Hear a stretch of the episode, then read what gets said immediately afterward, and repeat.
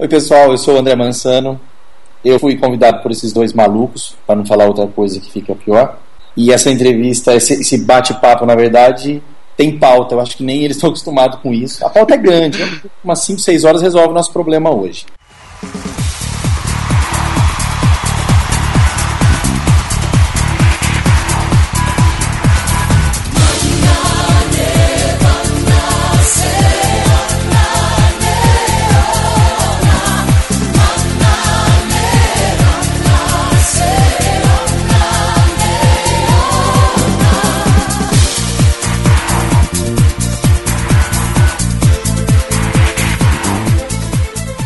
Aí galera, beleza? Eu sou a Ana Cariani e hoje eu tô doente. Ah, e veio diretamente do hospital para gravar o programa, com essa animação toda. eu sou Rafael Petroco e pelo visto vou fazer mais um programa sozinho. Tô contigo. É, então, é só, eu falo sozinho, mas é que ela não vai falar, entendeu? Ela vai dormir. Ainda bem, ainda bem que, ainda bem que se eu acredito, se eu roncar eu tiro. A parte que eu ronquei. Não dando stop no meio do programa, tá ótimo. Não, isso acho que não vai acontecer, não. Eu Então tô com outra coisa aberta na frente. Então vamos fazer o seguinte: dá a pausa pra gente gravar as mensagens e depois a gente volta pro bate-papo aí você pode dormir. Tá bom. Então vá.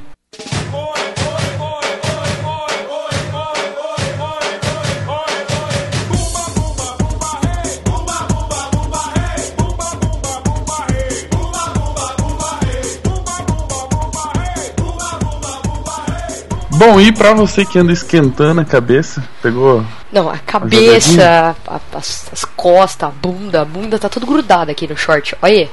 É, na, na verdade eu, eu andei eu andei reclamando com o Miguel porque essa jogadinha de marketing dele aí de mudar a temperatura do planeta já deu, né? Já é o Nossa. suficiente. É, a gente já entendeu. e na verdade, você que tá esquentando a cabeça aí com o seu site, esqueça, entra lá 46 graus, é fácil lembrar, é só olhar a temperatura do dia. 46graus.com. A não ser que né? você Várias no Canadá, né? É. Ou na Europa. Ah, mas enfim, se você não quer mais. Quer esfriar, né? Não quer mais ter problemas com isso, acesse 46graus.com. Tem o site que você pode diagramar do jeito que você quiser. Tem o index que você pode selecionar as fotos e mandar para o cliente. Exato. E o cliente pode escolher as fotos que já vão para o álbum e você já pode fazer o álbum para o cliente aprovar. Tudo E o lá cliente ao já mesmo tudo tempo. junto. Olha só que coisa. É. E eu já confirmo pra vocês que assim que a 46 graus lançar as novidades, o Miguel estará no programa. Já está confirmada a presença, ele falou que vai dar uma palhinha do que vem Olha por aí. Teremos a voz Muito bem. Máscula de Miguel Sensual. novamente no programa. A voz de radialista. Exatamente. Bom, as mensagens de hoje eu, eu digo que eu estou muito feliz, né? Uma mensagem que algum de vocês já podem ter visto no site, na fanpage. Na fanpage, na verdade, não no site. Que eu acho que eu vou deixar. Como é uma mensagem muito bonita, muito emocionante, eu vou deixar a, a, a voz suave e sensual da Ana Cariani para vocês ouvirem este importante marco né, no, no podcast. Um comentário muito importante de um ouvinte gabaritado Exatamente. Pra não dizer outra coisa, né? Então, aproveitei, vai, Ana. E que- Aproveita embaixo. E felizmente a minha voz tá melhor do que tá no programa, né? Porque no programa, vocês me desculpem, mas eu não, eu não estava em condições. Mas beleza. Ainda bem que você falou pouco. Porque eu sabia que eu não tinha condições. Mauro Segura é líder de marketing e comunicação na IBM Brasil. Vocês entenderam? Em negrito, tá? Tá? Em negrito, itálico, piscante. Exato. Vamos lá. Aqui eu sou suspeito. Eu sou fotógrafo amador e curto muito fotografia. O papo de fotógrafo consegue gerar boas conversas sobre a arte de fotografar. Mas não é só isso. Muitas vezes o assunto fotografia é abordado de forma diferente, como num dos episódios de novembro, onde o bate-papo aconteceu com Samuel Carneiro, que contou a sua história como fotógrafo e cadeirante. O projeto atende fotógrafos profissionais, amadores e amantes da fotografia. Anne e Rafael, os apresentadores do programa, estão sempre com bons convidados. O podcast funciona muito bem. Agora eu faço uma ressalva sobre essa mensagem. Diga. Né? Não, é tipo assim, ele não mandou por e-mail pra gente, né? Não, ele não mandou por colocou inbox. no iTunes. Não, nem por inbox no Facebook. Ele nem me adicionou no Facebook. Ele- É, mas tudo bem. É, não importa. Você não adiciona as outras pessoas? Vai Não, filho, mas tá se aparecer aqui eu aceito rapidinho, você é doido? Bom, enfim, essa mensagem ele publicou em uma matéria na Meio e Mensagem, que para quem não sabe é uma das maiores revistas da área de comunicação no Brasil e colocou o podcast entre os 10 melhores podcasts do Brasil. Só isso. Olha que é importante, né? Eu cada dia mais próximo do sucesso. e longe do dinheiro. É, não, não dá, não dá pra, eles não estão conseguindo andar juntos. É. A gente aí vai achar ainda, né? Parecendo a gente, parecendo na história da Alice no País das Maravilhas. é, tudo bem. É, o segundo recadinho é de um ouvinte é, já né, que ouve vários, ouviu vários, de vez em quando troca umas mensagens com a gente. Tem um amigo gordinho, meio xarope, mas vai fazer o que, né? Ninguém é perfeito. É, o Mário Neto mandou para mim via inbox, a gente tava conversando e ele catou e escreveu assim: ouviu o PDF da 18 elementos, que são três, é, né? O Rafael, o Bruno e o Mosquito. Exato. Cara, achei muito legal e é tão bom se identificar com seus ídolos, porque até um certo momento você admira o trabalho da pessoa, mas depois você conhece um pouco mais e vê que além do trabalho, ela é um reflexo daquilo que ela faz, ou ao contrário, ou vice-versa. Enfim, você descobre que a pessoa é tão normal quanto você. É. Tipo, eles não são muito normais, né? Mas enfim.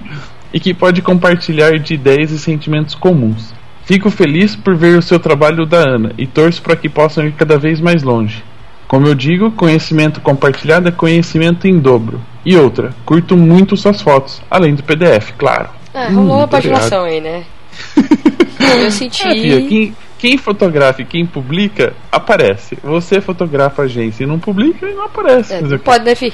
Também não tem é, como, então, né? É, fotografa umas notas de 50 aí e vai distribuir. então, bora escutar o programa. Tchau. Tchau.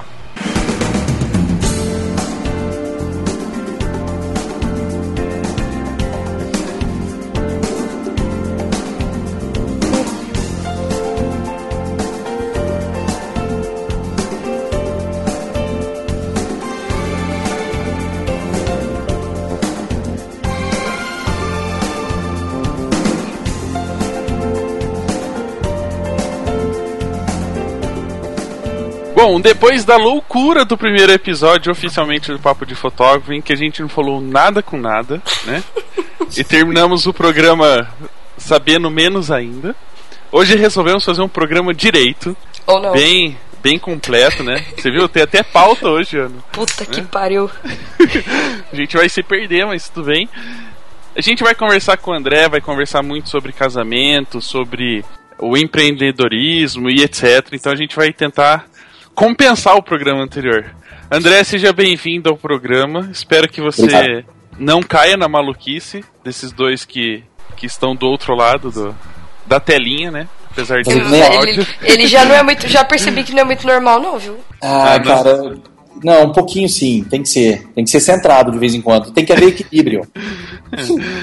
é, não. Então, e eu acho que você usou a palavra certa agora, que eu, eu queria falar muito hoje, no programa de hoje, sobre equilíbrio, sobre fotografia e sobre a parte empresarial, né, do fotógrafo. Eu acho que a gente vai conseguir equilibrar isso no bate-papo de hoje. Mas antes da gente falar um pouquinho de tudo, é, conta pra gente um pouquinho da sua história, como é que entrou na fotografia, como você começou e etc. Sem problema. É, no meu caso, é, eu já entrei na fotografia junto com a Jéssica, que é minha esposa, também fotografa. Só que minhas fotos são bem melhores que a dela, óbvio, né? Nossa. Eu não fala, você fala isso só porque ela não fala, né? Exatamente, ela nem pode estar ouvindo isso agora. Então deixa Papo assim. de fotógrafo humildão. E nós começamos assim, eu, eu já passei por algumas etapas na, antes da fotografia, principalmente como vendedor. Então eu cheguei antes da fotografia a vender ar-condicionado direto para a fábrica. Porra, ar-condicionado. Verdade, cara. Direto Você tá rico, tá vendo? Ganhava até bem. Eu acho que eu, hoje eu acho que eu ganhava bem. E só que assim, a fotografia ela surgiu de uma maneira bem, bem diferente da, do, do comum, porque eu sempre gostei de fotografia, tinha minha máquina analógica boa, é um mini estúdio em casa que eu fotografava só a Jéssica. Bem estranho isso. Investia para fotografar ela. Para nada, né? Mas tudo bem.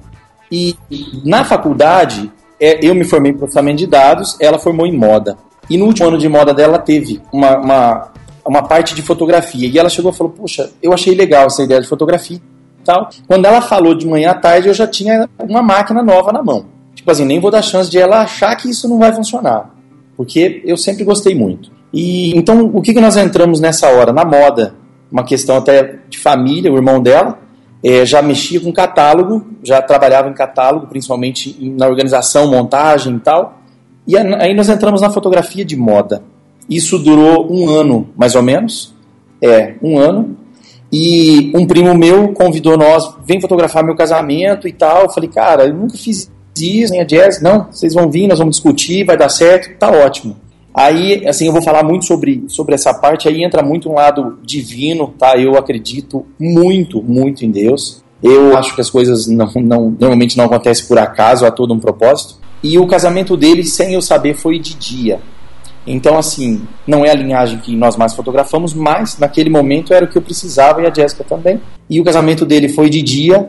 Um lugar do casamento hoje, né, pensando, era de lajota, não era nem tijolo, era lajota.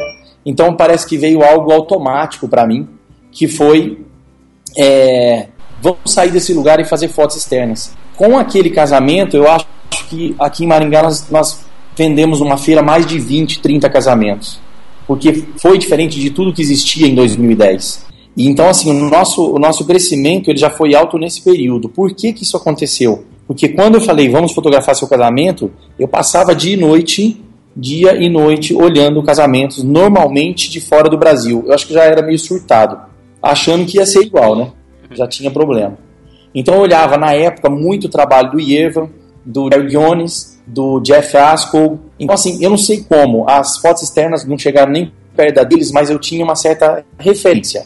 E aquilo destacou. E a partir do momento que nós fizemos o dele e gostamos, aí desandou tudo.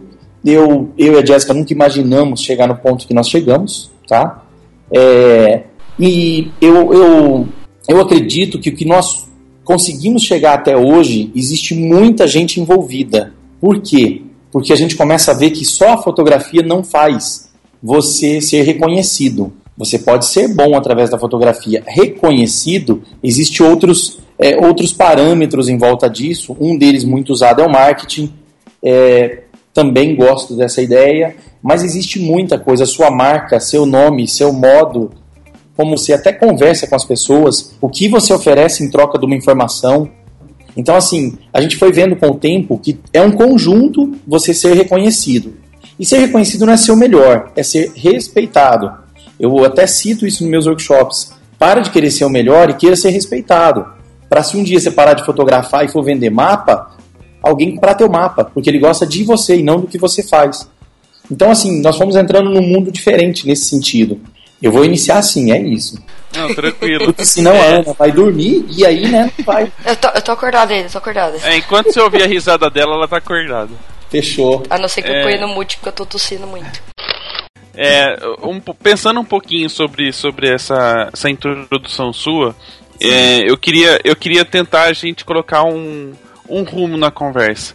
Dentro disso, né, que você investiu logo no começo já na, no equipamento para a carreira, né, e seguir essa carreira de fotógrafo que você uhum. decidiu que, que era isso, é, o que, que pesa mais? Se a gente for pensar no começo de uma carreira, é, a fotografia em si, as técnicas e equipamento e, e essas coisas, estudo, ou a parte empresarial, é de você saber em que mercado você vai atuar, é, como você vai atuar, como é que funciona o mercado só pra gente começar a conversa, assim, tentando falar um pouquinho ou de fotografia ou de empreendedorismo. Tá. É, eu, eu, eu acho que o, o fator principal do, de você pensar em começar algo, hoje a gente já enxerga um pouco melhor isso. Primeira coisa é definir quem, aonde, aonde você quer chegar e como vai chegar. Então eu quero um público do tipo tal. Eu não estou dizendo em classe social, do tipo. Fotografia hoje você pode querer, eu só faço casamento de dia, eu só faço noturno, eu só faço é, evangélico, só... você vai escolher o que você quer. E aí você tem que ponderar o caminho que você vai seguir. Por quê? É mais fácil hoje você conquistar as pessoas. Eu, eu pode, posso achar até um erro inicialmente isso, mas eu acho mais fácil você conquistar as pessoas com um produto mediano, mas sendo sincero no que você está falando, do que você ter um produto top mentindo. Então, assim, o que fotógrafo faz muito, se não cuidar, é ter um equipamento bom e não saber vender. E saber vender não é enganar a pessoa. É saber, na verdade, contar a verdade para ela a ponto de, no meu caso, eu tenho uma noiva que eu falei para ela logo no começo, eu não sirvo pro seu casamento. Você quer muita foto pousada e eu não estou preparado para isso. E eu falei para ela, ela não fechou. Mas eu fui desonesto com ela? Não. Eu fui extremamente honesto com ela. Então, assim, o fotógrafo ele, ele tem uma tendência de querer conhecer equipamento total e esquecer que ele precisa, na verdade, ser mais vendedor e um ser humano do que fotógrafo. O nosso tempo fotografando é muito pequeno. Então, assim, eu acho que um, um dos detalhes que eu busco demais, isso a gente, durante a conversa, vai, vai perceber isso, é tentar de tudo para conquistar as pessoas. Porque eu sempre falei isso: se alguém gostar de você, a sua fotografia média se torna maravilhosa. Se a pessoa não gostar de você, a sua fotografia maravilhosa se torna média. Então, assim, a avaliação de fotografia é relativa a cada pessoa. Então, você veja bem, tem, tem, tem fotógrafos renomados. Às vezes ele fez uma fotografia mais ou menos, outro vai lá e escreve, cara, que maravilhoso, sensacional, papapá. Às vezes você pega um fotógrafo que está, vamos falar num começo de carreira com uma foto belíssima, e as pessoas começam a duvidar dele. Então, eu acho que a fotografia em si, o resultado dela, é muito relativo a quem fez. Então você precisa, na verdade, primeiro ser alguém. E isso demora. E fotógrafo, infelizmente, ele é apressado. Ele é apressado. Eu estou te falando isso porque para mim criar um workshop nosso, eu já fiz mais de 15. Foram cinco anos só conhecendo workshops, pessoas, modo de trabalho, tudo que eu podia de conhecimento. Eu sei de fotógrafo que fez, por exemplo, meu workshop e queria abrir um na semana seguinte. Nunca tinha feito, foi o primeiro. Ou ele se encantou, achou que era muito fácil estava ficando rico, não sei. Né? Se for a segunda opção, eu acho que ele está ferrado, cara. Então, assim, a, a, a fotografia, a realização dela não está no equipamento, está nas pessoas. A gente vai falar muito disso porque hoje é isso que eu sigo, né? Então, a sua pergunta eu respondo ela de modo fácil. Tem muita gente com máquinas consideradas fracas, mas com fotos verdadeiras. Não vou te dizer belíssimas, porque o conceito de belíssimo é complicado, mas o conceito de ser uma foto verdadeira, ele é muito simples. Ele é muito simples. E você olha e fala, cara, o cidadão com essa máquina fez essa foto, que foto maravilhosa. E não é maravilhosa às vezes na estética, ela é maravilhosa no que você sente. Então, assim, fotógrafo ainda tem um probleminha de equipamento. Eu, de vez em quando a gente recebe mensagem. Ô, cara, que, que lente que você usou nessa foto? Qual abertura que você usou? E eu imagino o cara saindo na rua com a abertura travada em dois, porque eu falei que era dois. Entende? Com certeza muita gente faz isso. Mas e, e, eu, eu fui aprendendo até no workshop a seguinte coisa: às vezes as pessoas perguntam, cara, que abertura e velocidade você tá? Tal. Para mim parar de explicar para ele que não é essa, não é esse o processo, que isso é como dirigir um carro, eu vou levar um dia inteiro e olhe lá. Aí eu prefiro deixar quieto por enquanto e deixar ele aprender meio que sozinho. Não porque eu não quero aprender, ensinar não é isso. É o fato de ele não ter a compreensão que se dirige um carro sem saber a marcha que tá. Não é que não é sem saber. Subconscientemente você sabe a marcha que tá. Mas o carro pede marcha, o carro anda, ele freia e você nem sabe que está fazendo tudo isso. Eu volto a falar, não é que não sabe, é automático. Então assim, o fotógrafo ainda ele tem isso. Ele vai te perguntar para você por que está em quarta marcha. Você fala, cara, não sei é a marcha certa para esse momento. Porque tá quarta, eu não faço ideia por que eu deixei assim. eu realmente um não pouco. faço ideia, eu dirijo automático, foda-se que marcha aqui tá. Ela tá andando. É. É, facilitou, né? Eu também estamos nessa agora. Mas, mas, assim, eu, mas, esse lance eu perguntava, tipo, mas por, por que, em que momento eu coloco essa marcha? Eu falo, não sei, você vai sentir. Pronto. Cara, fotografia, ela é, é basicamente isso. O fotógrafo às vezes pergunta, cara, mas por que você tá com velocidade tal? Não, não sei, eu tava? Ah, você olhou o exif? Eu usei, olhei e tal. Cara, não sei. Tá, saiu o filé do jeito que eu queria. Tipo assim, tem certas coisas que eu falo para eles, o pessoal, gente, tenha a foto, você precisa da foto e não do que você fez para ter a foto. Ninguém vai, vai pensar como, poxa, por que, que ele fez essa foto assim? Não, as pessoas têm que sentir a foto. Eu hoje eu tenho muito isso, muito essa, essa questão de por que essa foto foi feita assim. Mas não é o porquê de técnica, é o porquê do que eu sinto, o porquê daquele cliente. Entende? Eu vou falar uma coisa muito estranha para vocês, assim, a gente é até esquisito. Tem cliente que parece que não sei. Ele se torna chato a ponto de uma foto linda dele nunca ser premiada, por exemplo, ou não tem muita curtida, não que isso seja parâmetro, mas só para vocês entenderem. E tem um cliente que você parece que ama ele e a foto mediana dele vai ser premiada. Eu não sei o que está por trás disso. Ou talvez eu sei, não sei, né? É, na Mas... verdade, como a gente fala que a fotografia é um reflexo, até às vezes inconscientemente ela, a imagem acaba passando isso, né? Ah, mas não tenha dúvida. É, eu vou, vou fazer um comentário, não sei se vai claro. encaixar muito com, com o que você está falando, mas, por exemplo, eu vou fazer making off de vez em quando, e a primeira coisa que eu vejo quando tô no making off é eu chego, cumprimento a pessoa, pergunto se ela tá nervosa, faço uma brincadeira.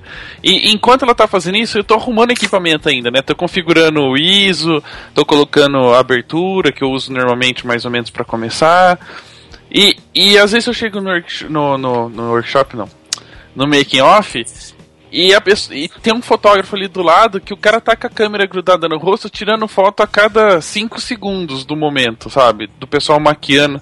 Tipo, ele não tá prestando atenção no que tá acontecendo, ele simplesmente tá registrando. E aí, quando eu vejo depois comentários no Facebook, alguma foto, os caras falam: Nossa, mas como é que você fez essa foto do making off? Não que eu tenha fotos maravilhosas, mas, né? É uma diferente, etc.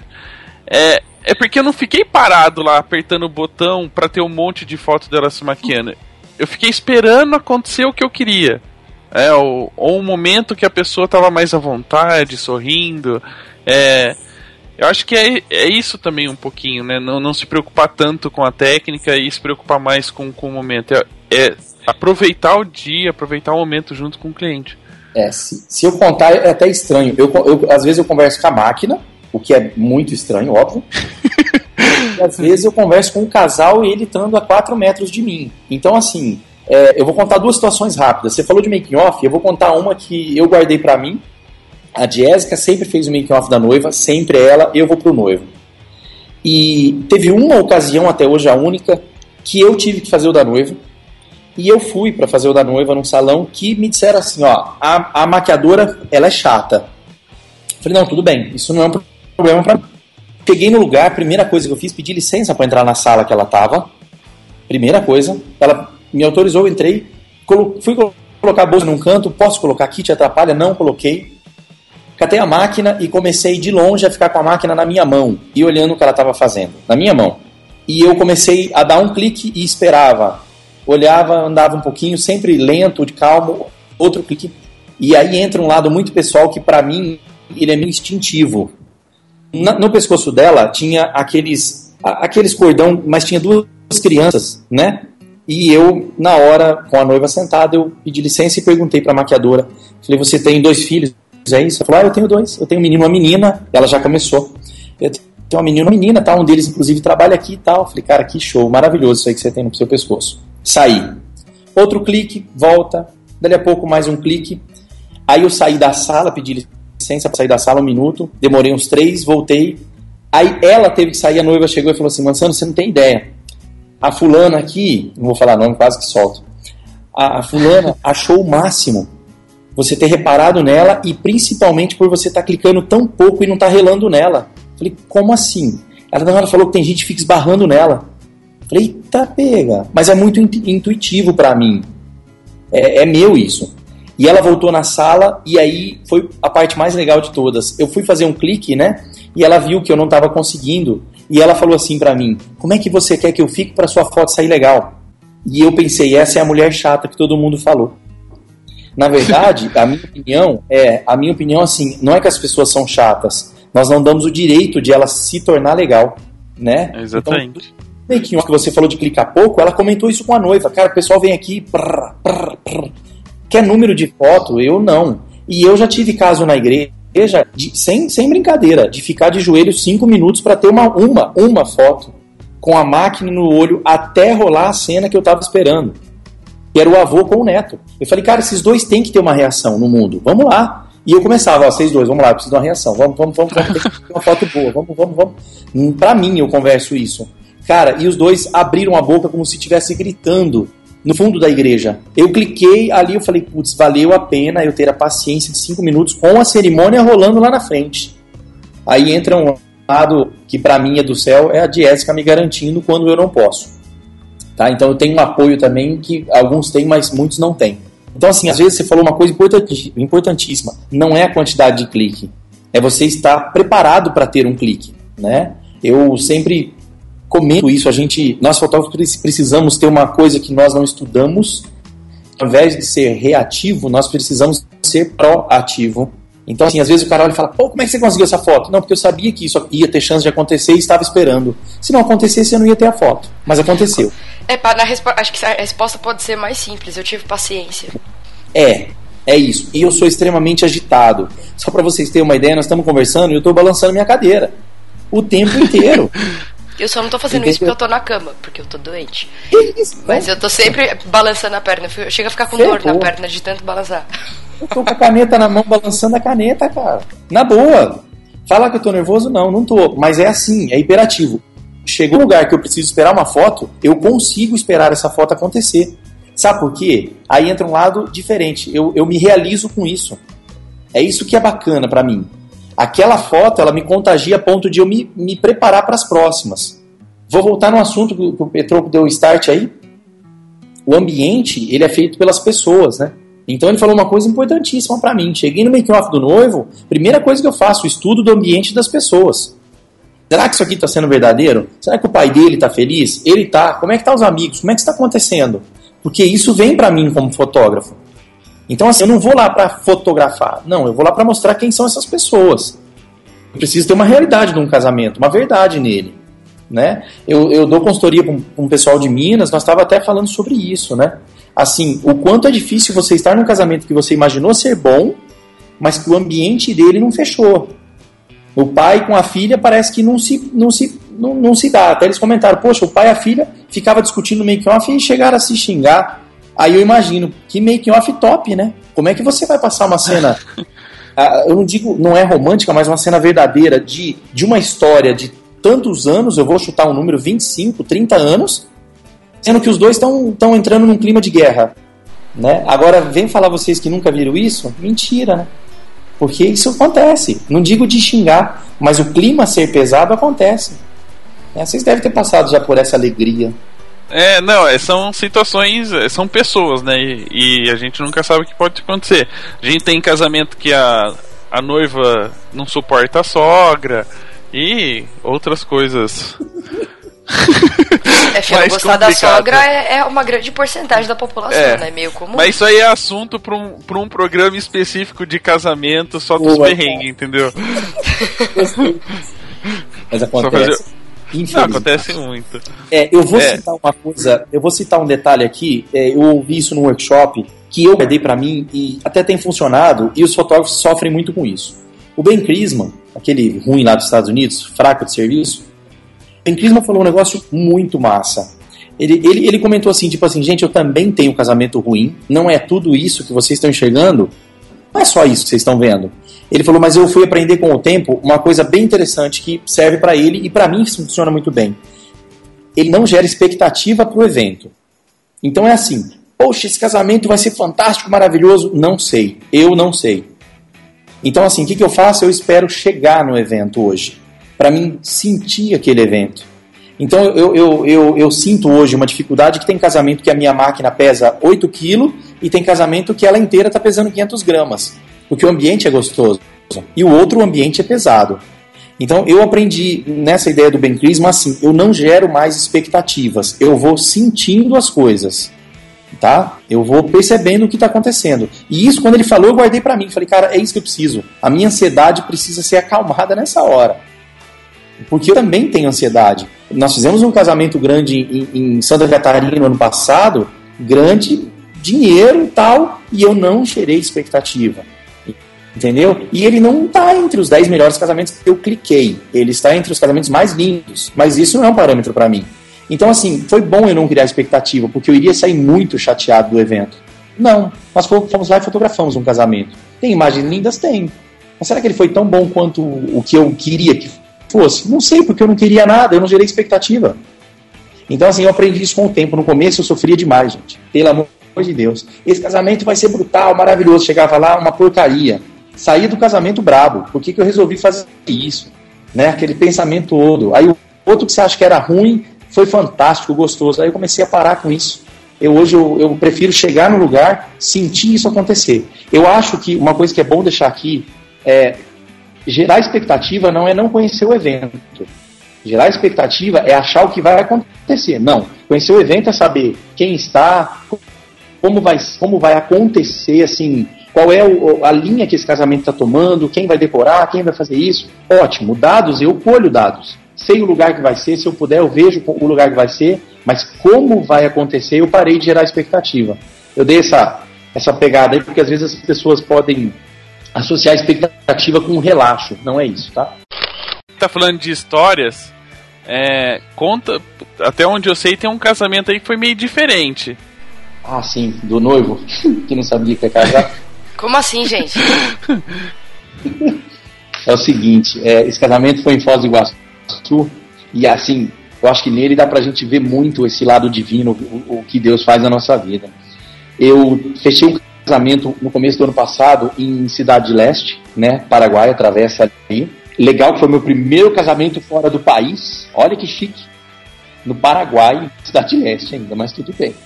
Há um propósito maior sobre isso, eu tenho certeza. mas vamos, vamos deixar por assim. Maravilhoso, quando a noiva fechou, um encanto de pessoa, isso já me agrada, não gera expectativas, isso me agrada. E eu percebi, falei, cara, esse casamento pode ser bom, a gente vai sentir isso. Perfeito. E o casamento dela num sábado. Fechou, um sábado. É, e aí, teve um rapaz que fez um workshop comigo, nesse caso foi em Maringá, ele é de Foz, ele veio para cá. É, e o legal é que o nome dele é Kleber, tá? depois todo podem ver esse slide, ficou maravilhoso. E o Kleber, um dia, a noiva dele, a Renata, falou assim: Kleber, se eles têm um filho, chama Kawai, tá? é, é astronômico esse menino, tá? daria para passar muito tempo falando sobre eles, mas assim, eles já são uma família, mas não casaram. E ela falou assim: Kleber, se nós fosse casar, quem seria o fotógrafo? E ele citou, tá? Não, não é gabar, por favor, mas ele falou: Poxa, daqui é difícil, é muita gente. Eu gostaria do Mansano, eu acho legal, gosto dele, trabalho dele, tá bom, ótimo. E ela deixou isso. Aí ela me mandou uma mensagem no Face é, dois meses antes do casamento, que ela já estava preparando a seis, sem ninguém saber, aliás, sem ele saber, ok? Então ele não sabia de nada, mesmo. E, e ela me mandou uma mensagem: Mansano, eu sou a Renata, você não me conhece, e eu tenho um projeto aqui, eu vou casar e o meu noivo não sabe, ele é o Kleber fotógrafo. Eu falei, você tá de brincadeira, para, para tudo, vamos lá. Cara, vamos, começa esse trem do começo. E ela entrou, olha, eu resolvi fazer uma surpresa, já estou há quatro meses nela, ele realmente não sabe, e ele me contou que o desejo dele seria vocês, quanto é? Eu falei, não sei, vamos negociar agora. Porque numa situação de casamento desse, o meu valor já não é mais o mesmo. Ele cai, porque eu quero o casamento. É óbvio isso. E, e ela começou, ela falou, Mansano, podemos chegar tanto? Eu falei, cara, nós podemos porque eu quero estar nesse casamento. E eu falei isso para ela, você não tem noção, tanto que eu e a Jéssica tá com vontade de estar nesse lugar com vocês. E não era pelo fator Kleber, claro que conta, mas era, era, ela, era muito pelo conjunto que ela me passou. E aí, nisso, eu tinha programado um workshop em Foz do Iguaçu. Aí adivinha o casal que eu peguei para fotografar lá, né? Óbvio, foi eles. E, e, eu lembro, cara, as coisas que me marcam, normalmente elas são muito pequenas. E ela tem uma tatuagem no braço escrito Kawaii, é o nome do menino, né? E ele uma nas costas, que, que tá escrito. É, eu, eu, vou tentar lembrar, agora não, não me veio à mente agora, eu vou tentar buscar ela. É, algo sobre a, a alma, alguma coisa assim. E o que, que aconteceu nessa hora? Eu peguei e fiz uma foto dela de frente para mim e ele de costa, e eu pedi para ele tirar a camisa e ele aceitou, na frente de todo mundo, coitado. E ele aceitou. Então estava escrito assim, a mensagem das costas dele, que é linda, e, o, e, a, e a, tatuagem dela, Kawaii, estava apoiada no ombro dele, que também aparece. A foto é muito doce, ela é muito verdadeira, e quando eu mostrei isso na máquina para ela, ela já deu aquela engasgada. Ela quase chorou, ela se segurou. Na hora eu falei, cara, esse menino para ela é tudo, mais um pouquinho, mais um pouco. Na hora, já leitura muito rápida nessa hora. E aí eu percebi o tanto que o casamento ia ser lindo. Nesse ensaio externo, é, os dois, é, eu, eu programei algo, né, que eu, deixamos aqui de lado, que é um pouco longo. Os dois se emocionaram na frente de todos, isso marcou todo mundo, isso para mim é importante. E aí chegamos na hora do casamento. E ele não sabia que ia casar. Isso é legal mesmo. O que, foi programado para ele como fotógrafo? Ó, você vai fotografar um noivado num domingo. Eu voltar um pouquinho atrás. O domingo, gente, é o domingo seguinte do sábado em Cidade Leste. Então, o que, que para mim são sinais, sinceramente, do céu? Ela fala assim, Mansano, você tem tal data? Eu olhei e falar, caramba, eu tenho um casamento sábado dela em Foz, no domingo não dá. E olhar o de sábado é Cidade Leste, do lado deles. E eu falar, cara, isso foi programado para dar certo, é meu esse casamento, eu e o Jazz vai estar nele. Então isso para mim é um sinal que eu guardo. E ele foi programado, você vai fotografar um, um noivado em tal lugar às duas da tarde. E foi exatamente isso que aconteceu. Todo mundo esperando. E ele, quando ele chegou de carro, ele estava a uns 150 metros do lugar da festa. Sem brincadeira, vocês vão entender. Arrepia de lembrar. Todos que estavam na festa começaram a chorar. Tem foto de criança chorando da hora que ele desceu do carro. E o pai e a mãe estavam esperando e eu escondido para ele não me ver e perceber o lance. E eu lembro de uma coisa assim que eu volto a falar, são as coisas pequenas que me marcam muito que ele estava com a, uma camisa normal, uma calça jeans, tal, e ele, quando ele viu o pai e a mãe, ele na hora se ligou de tudo que estava acontecendo. E a frase dele foi muito bacana, ele falou assim, puxa, por que vocês não me falaram isso que estava acontecendo, que eu ia vir com a camisa melhor. E, e o, cara, o fato que, que mais me deixa assim, que eu vou guardando, é que ela tinha dado uma bata para ele, para o casamento, sem ele saber. E ela já estava com a bata guardada para ele trocar. Então, onde ele falou que ele podia estar melhor, ela já tinha se preparado para isso. Essa, esses detalhes, para mim, são muito importantes, né?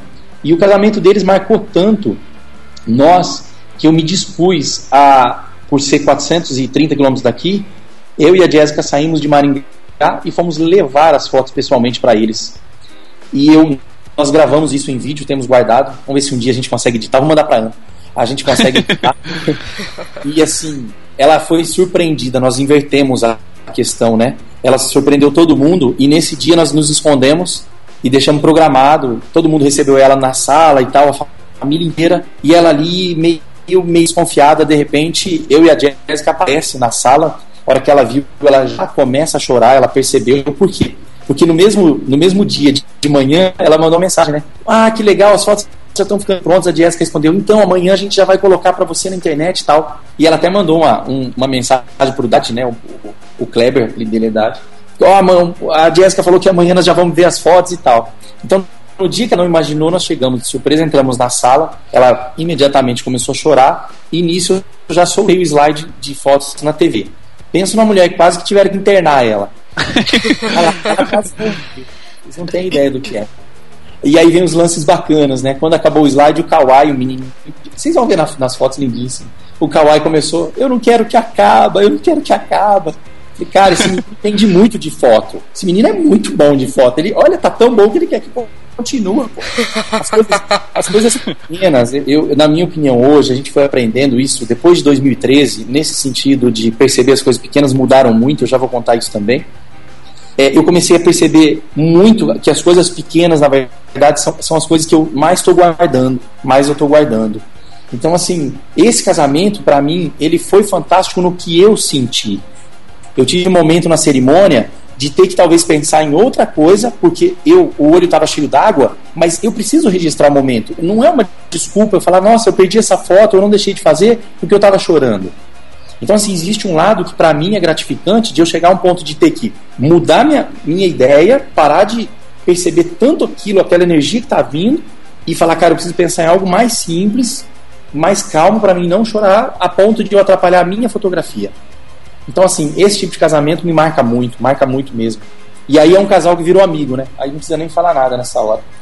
Aí o, o pouco que ia pagar já não pagou e Pagou. Pô, não, isso aqui é uma empresa, rapaz. Negativo. O nome vai pro Ralph se não paga. Vocês não estão entendendo. Para isso aqui continuar existindo, precisa de dinheiro, não só de lágrima. Lágrima basta que a é. Jéssica passou no começo. Não. eu, eu, me perguntaram há um tempo, Moçano, cara, você fotografa assim. Por que, que você fotografa? Qual é, o que, que todo mundo espera que você fala? Porque eu amo isso. E eu falei, não, porque eu amo fotografia e dinheiro. E não amo dinheiro, gente, para ficar milionário e rico. Não, eu tenho consciência, principalmente, sinceramente, tá? Principalmente por causa até do que eu considero como vital para mim. Eu considero que o dinheiro é necessário para mim sobreviver. Então, falar para você que a fotografia, ah, é, é, é o meu sonho, é, eu amo, cara, eu sou apaixonado por fotografia. Mas ninguém vive de clicar somente. As pessoas vivem de, de dinheiro financeiro. Eu falo isso pra galera. Vai no mercado, faz uma compra, chega pra moça do caixa e fala: moça, tá tão linda hoje. Olha, eu amo tanto você, você não tem ideia do tanto que eu te Posso pagar? Eu tiro uma foto sua, te imprimo e te pago, pode ser? Isso. Você acha que ela vai deixar você passar? Não vai. Então, assim, existe uma troca que, é, que é, esse é o lado comercial, esse é o lado empresarial, que o fotógrafo está demorando para acordar.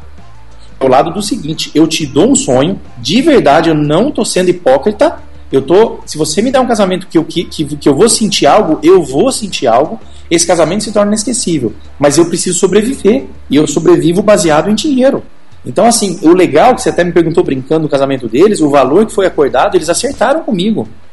É, é isso que é legal. Eu acordei um valor que eu achei bom para mim, porque eu queria estar no casamento deles. E eles tiveram realmente que quitar esse valor. E o Kleber é fotógrafo, amigo, Renata, meu Deus do céu.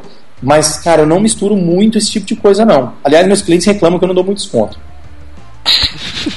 Mesmo. Mas também, pô, se você viaja dos 430 quilômetros para entregar o negócio. Pois é, mas foi exceção, cara. O primeiro caso, não deixa isso vir à tona, não. Senão vai virar uma bagunça aí, pô. Já pensou? Não, é. vou fechar com ele vai vir pra Rondônia. Oi? Entrega pessoalmente, né? Ah, mas cara, eu posso ser sincero? Você vê, eu nem editei o vídeo que eu podia ter editado e já feito isso ser um estardalhaço e tal eu, eu até um, um, amigão nosso que me ajuda muito no estúdio falou: Cara, você faz isso porque você se sente bem? Que não tem outra explicação você gastar X reais para ir lá, dormir e voltar. Falei, cara, eu acho que o prazer meu daquele mês foi exatamente ter ido lá pegar as fotos. Aquilo me deixou feliz com o que eu faço. Então, assim, eu, eu, eu investi um dinheiro, eu considero isso, numa viagem, arriscam né, estrada, o risco, tudo, para mim e a Jéssica se sentir muito feliz, cara. Dá pra ver isso no vídeo eu me senti feliz de fazer aquilo. Eu não fiz aquilo porque eu recebi deles. Eu fiz aquilo porque eu ia me sentir bem e, na verdade, eu me senti muito bem. Então, assim, eu acho que tem hora que a gente está um pouco vazio e a gente começa a pôr a culpa nas coisas e não em nós. E é outro problema que o fotógrafo tem. Mas não vou entrar nisso, não. Vai aí, vai aí.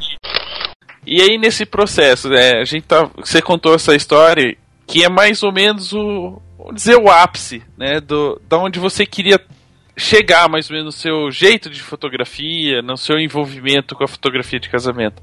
Como é que foi esse processo de quando vocês começaram até chegar mais ou menos nesse nível, nesse estilo, é, sistema de trabalho, modo de realmente se envolver com, com, com a fotografia?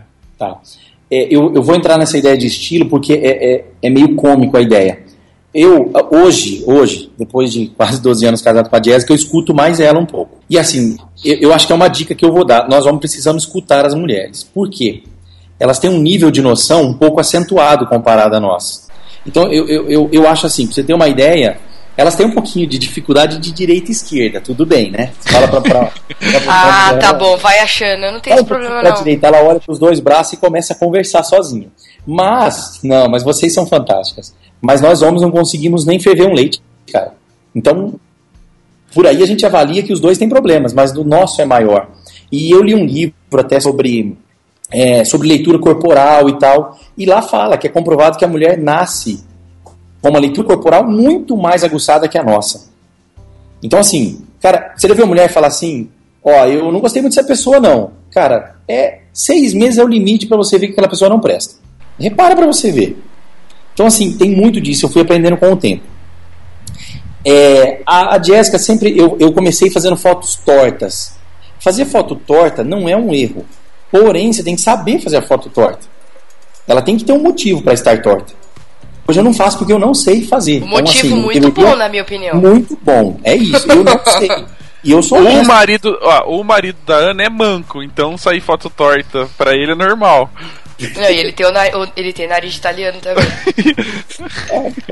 é, eu não vou ele falar não consegue. Ele não consegue, não adianta, ele faz a foto torta. A máquina, na verdade, dele tem um peso maior de um lado, é que vocês não identificam. Não sei! Eu falo assim, mas se não alinha, se tem a escada, vê a escada, se tem a coluna, vê a coluna. Então eu vejo, mas na hora que eu clico, ela vira. É, não, é que o André, o André nasceu torto, né, Ana? Ele tinha o ombro fora do lugar, então não tinha como ele estabilizar a imagem, entendeu? Aí quadril fudido, coitado. É, ele é dizer, é, a câmera tava certa, é ele que é desalinhado. Cara, eu não, eu não vou entrar no mérito do porquê a Ana né, escolheu assim, né?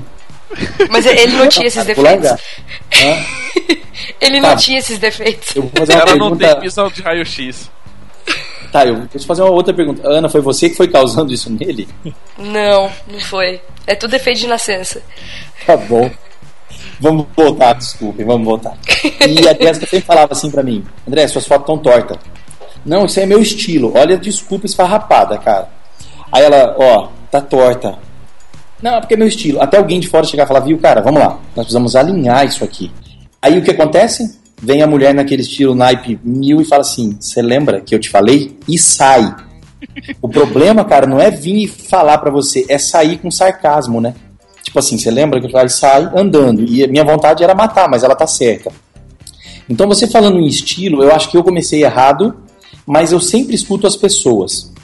Uh, o meu caso é assim: se você me falar, por exemplo, se você me achar que eu devo mudar uma cor, uh, por exemplo, uh, uma cor dentro do meu escritório, Marcelo, acho que essa poltrona ela deveria ser vermelha. A minha pergunta para você é fácil: por que ela deveria ser vermelha?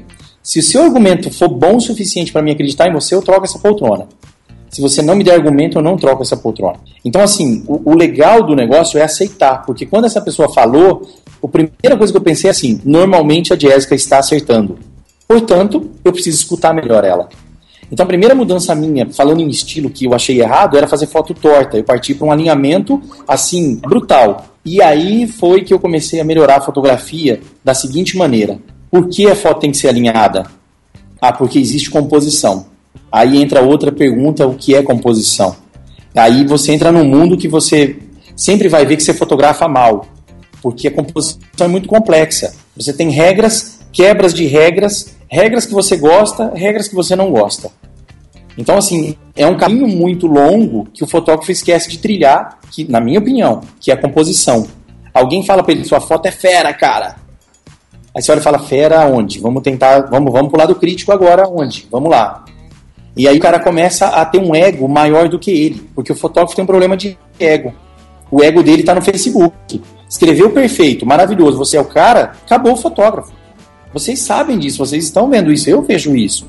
Então, assim, eu comecei a me cobrar. Eu preciso de uma composição melhor e fui atrás. Considero hoje que eu tenho uma composição, acredito que uma composição boa, tá? Eu acho, isso é minha opinião, posso estar errado também, mas eu, eu confio na minha composição. Peraí, vamos, vamos, vamos perguntar para Jéssica. Vamos perguntar para Jéssica. Não. Ela não. não, não, não, não. Não faça não. isso comigo, pô. Mas assim, o, o, fato que me leva muito a, a hoje, talvez ter uma fotografia mais. É, eu vou usar a palavra do começo, mais equilibrada e também numa linha que não tem muita oscilação, é exatamente a busca por isso. Minha composição não era boa, ela tem que se tornar no mínimo boa. E aí eu comecei a ter um problema de direção. De direção. E aí eu fui tentar entender o que é uma direção de fotografia. E aí até eu entender que direção de fotografia não é ter 200 poses e olhar e falar essa vai ser boa, demorou muito. Porque o que o fotógrafo faz hoje? Porra, essa, essa pose é legal. Aí ele leva a pose, tá com um modelo, uma menina linda, aí ele chega lá, tem um cara gordo, careca, baixo, mais baixo que a noiva. E ele quer usar aquela pose com os dois, não funciona. Entende o processo da, da fotografia de, de direção, por exemplo? Então, assim, quando você falou, depois a gente pode falar mais de direção, quando a gente falou em trilhar um caminho, como chegar a isso hoje, eu acho que eu me baseei muito nas minhas falhas. Eu continuo tendo um monte, a Jéssica tem as dela, menos que eu, mas nós temos. E assim, qual é a busca? Cara, eu tô mal nesse processo, então preciso melhorar isso. Então, assim, eu, eu acho, na minha opinião, eu acho que onde nós chegamos, ela é muito baseada nisso, em entender aonde está o problema. E não ficar vendo os outros escrever, pô, demais, sensacional e tal. Isso é legal? Claro que isso é legal, mas isso não é parâmetro para te dizer se você é bom ou ruim, né? Então, eu, eu acho que a nossa fotografia ela foi crescente e o legal que eu gosto demais é isso. Ela levou cinco anos, seis anos para chegar onde ela está. Ela ainda tem muito para andar, só que ela foi, ela foi devagar. Eu falo que graças a Deus nós construímos um, um assim uma casa, digamos. Eu consegui e a Jéssica fazer uma baldrame, mas com alicerce. Quando eu fui subir na parede, eu já tinha o alicerce pronto. Muito fotógrafo está pondo o telhado no chão, o telhado tem que estar em cima da parede já. Então, assim, eu trilhei um caminho, eu, eu sinceramente eu vou repetir, eu acho que é abençoado por Deus, eu e a Jéssica, sem dúvida, que eu trilhei um caminho mais consistente, bem mais consistente. Então, assim, eu fui achando os problemas, né? E eu, eu, eu vou pedir liberdade para vocês de contar em 2013, eu não lembro exatamente o período que foi, mas para mim foi no segundo semestre, eu fiz um workshop, é, não tem mais ele, né? Que é, ele foi o, o Foundation, depois veio o, é, o Origem, eu acabei fazendo Origem. E eu, eu, são missões, tá? Eu vou bem rápido, porque não dá para explicar. A minha missão foi fotografar o seu Veveu. O seu Veveu era um senhor lá em Ouro Preto, que ele faz escultura em, em pedra sabão. E eu fui escolhido para ele pelo meu modo de ser. E, e eu sou, é, para mim, é muito família. Eu gosto, não é só da minha. Eu gosto de qualquer família que realmente é uma família. Se eu vejo isso casamento, para mim, eu estou realizado. E eu entrei muito nessa pegada. E eles perceberam e eles me deram essa, essa missão. E eu fiquei com o seu Veveu dois dias. Quem tiver oportunidade de para Ouro Preto, não perde a chance de ir no seu Veveu não, porque ele pode mudar a sua vida, como ele fez comigo. Nesses dois dias, minha missão era fotografar o seu Veveu.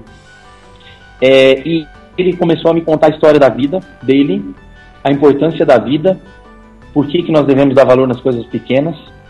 Um detalhe que me marcou para vocês terem uma ideia, final do primeiro dia, ele foi fechar o portão e ele conversou com três pedras, conversou. Não tem como entender isso. Né? Ele conversou com três pedras que estavam na parede e falou para ela: Fulana, Fulana e Fulana, fique tranquilas, eu, eu vou fazer uma escultura com vocês ainda. E eu, naquela hora, assustei e falei: esse homem realmente ele tá louco, né? Porque né, tem tudo para estar louco. E eu perguntei para ele: seu Veveu, ah, o porquê você fala isso com elas? E ele falou assim: porque elas são minha, minhas filhas. E ele falou: para você ter uma ideia, eu não quebro uma pedra. Se a pedra veio para mim nesse formato, eu vou pensar em algo nesse formato, eu nunca vou quebrar uma pedra. Eu vou esculpir uma pedra. E ele falou: Isso aí é exatamente um ser humano. Você nunca pode quebrar ele, nem falar o que não deve para ele. Você tem que esculpir ele. E esculpir demora. Então ele falou que às vezes leva um mês numa pedra. Não é um dia. E aí eu comecei, obviamente, eu, eu gosto muito de, do que me falam, eu gosto muito de raciocinar sobre isso e pensar. E eu comecei a, a, a ver que ele não era uma pessoa normal, baseado num, num geral.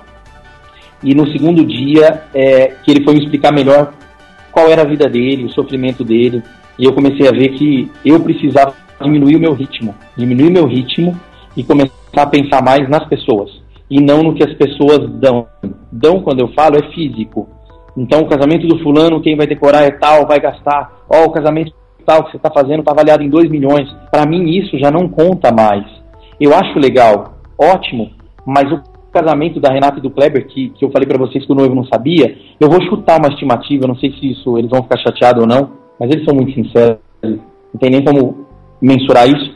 Eu estimo uns 30, 40, 50 mil, vamos falar, comparado a 2 milhões que seja, e o casamento foi formidável. Eu só fui aprender isso com o seu Veveu. E olha que eu tive um pai e uma mãe que eu tenho que ver eles toda semana. Toda semana eu tenho que ver meu pai e minha mãe. Eles moram a 40 quilômetros da minha casa. Porque hoje eles são minha referência.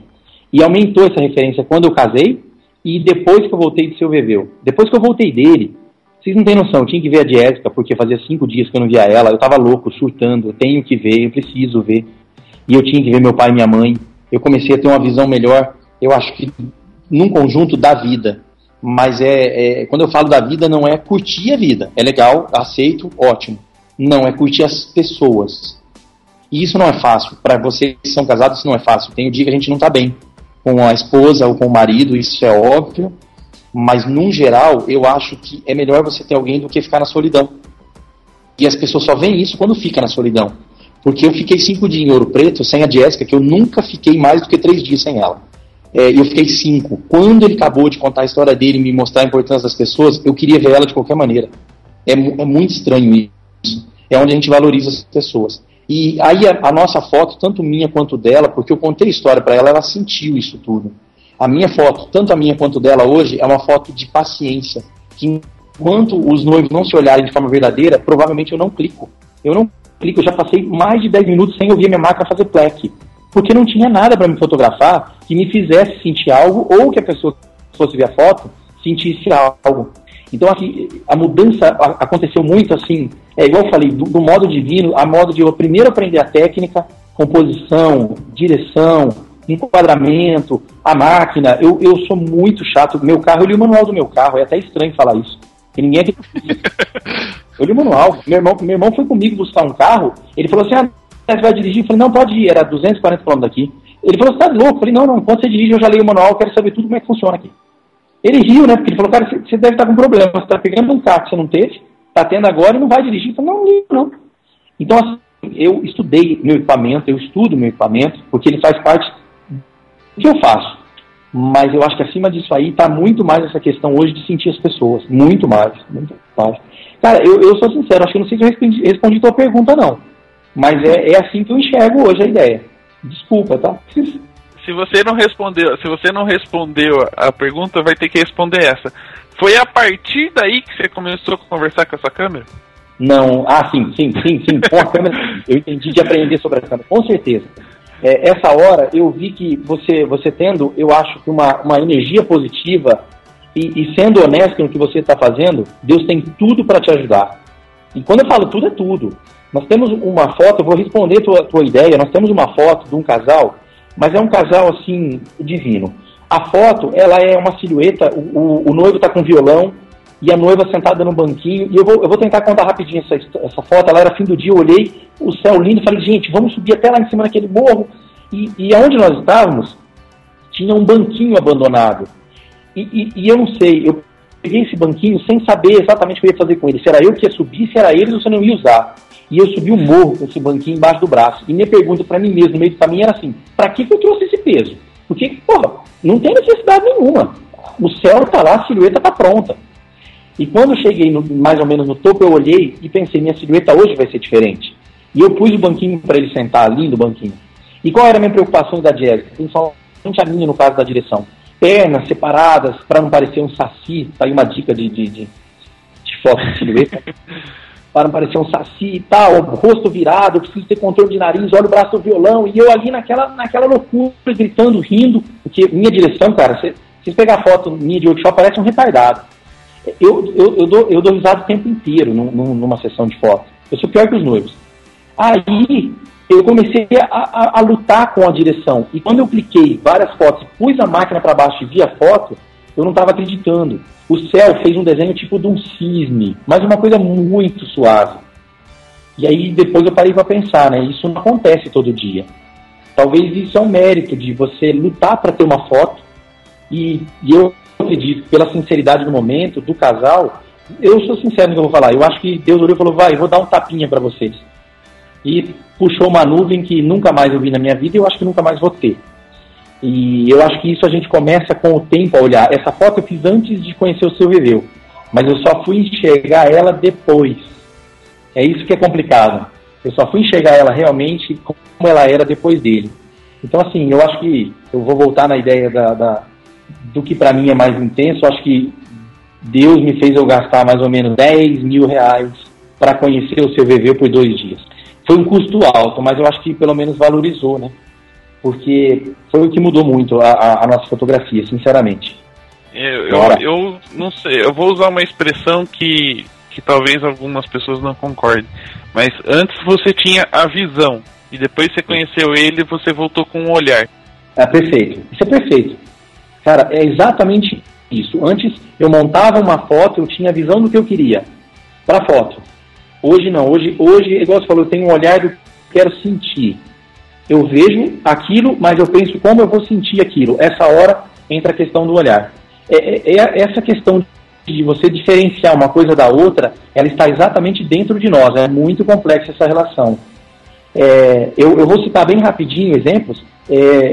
Tem pessoas que querem melhorar a fotografia, mas ele não tem uma família, ou ele, ele é ele é um cara carrancudo, tudo para ele é pessimismo. Ele não melhora a fotografia dele a ponto das pessoas sentirem. As pessoas vão sentir exatamente o que ele é, porque a gente volta no começo da nossa conversa. A fotografia é um espelho nosso.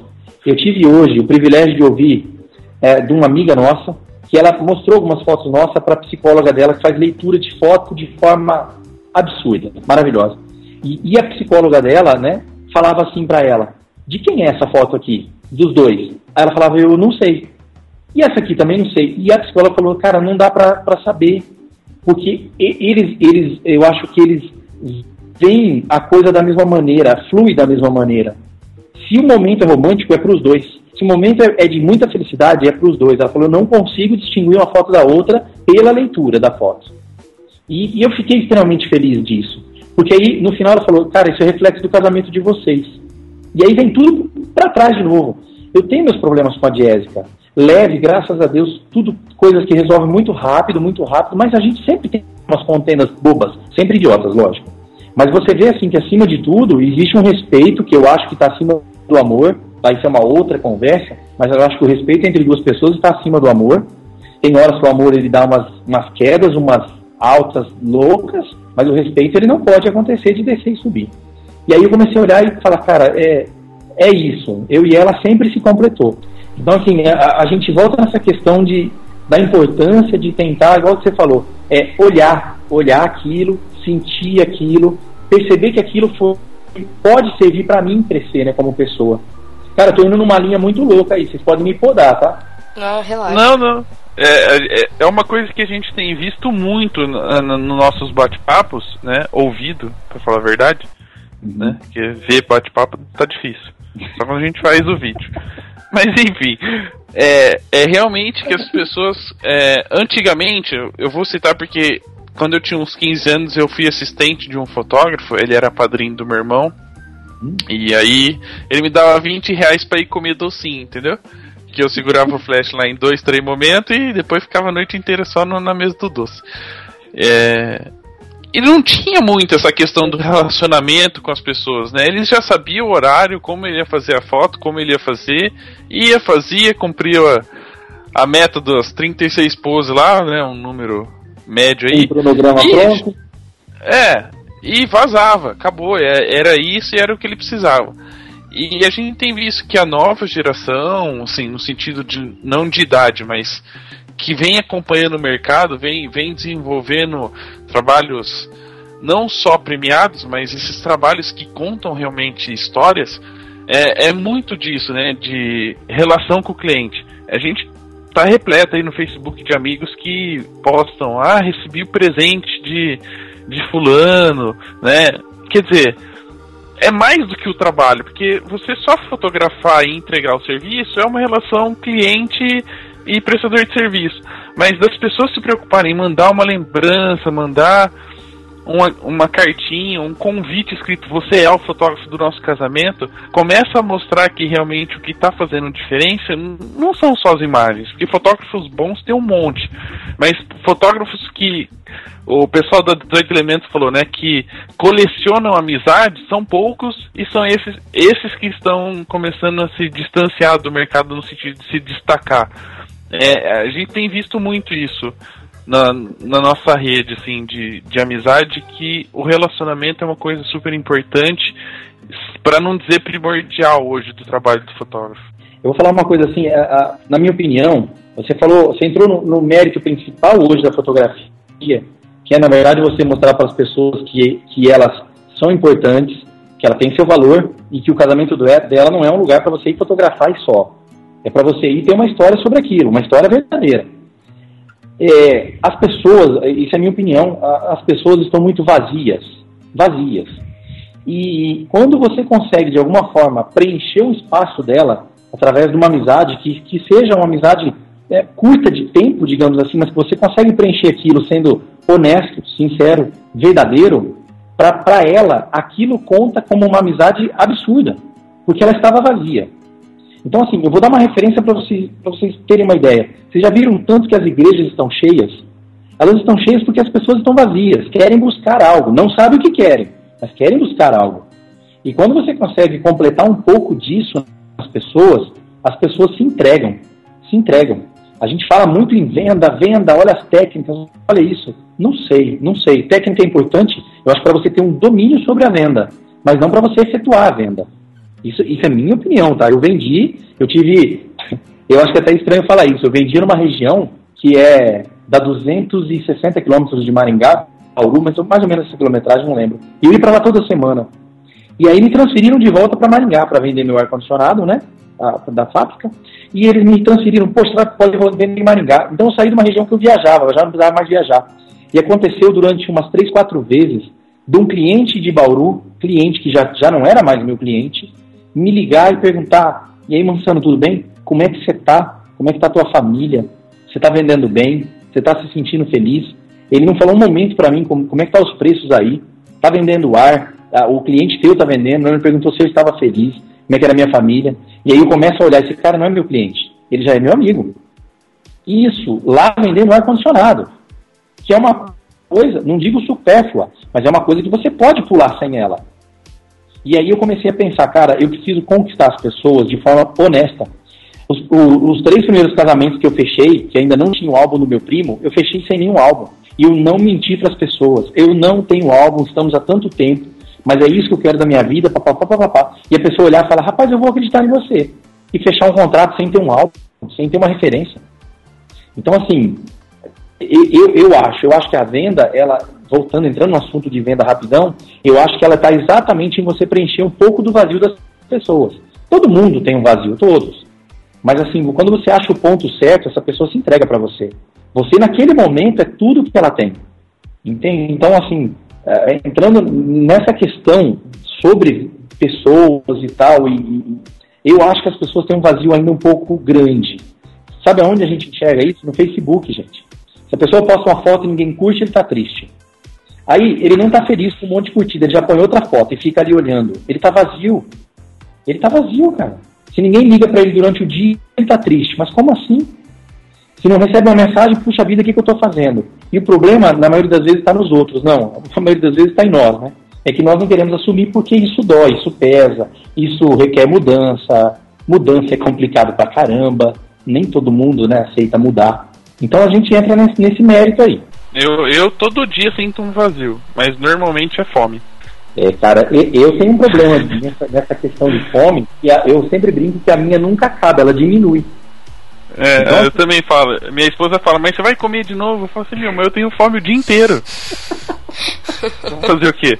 Eu, eu tava conversando, pô, comeu feijoada e tal. Eu falei, não, tudo bem, mas você acha que eu vou recusar um pudim? Como assim? É, não tem. Tem que ter um espacinho ali, né?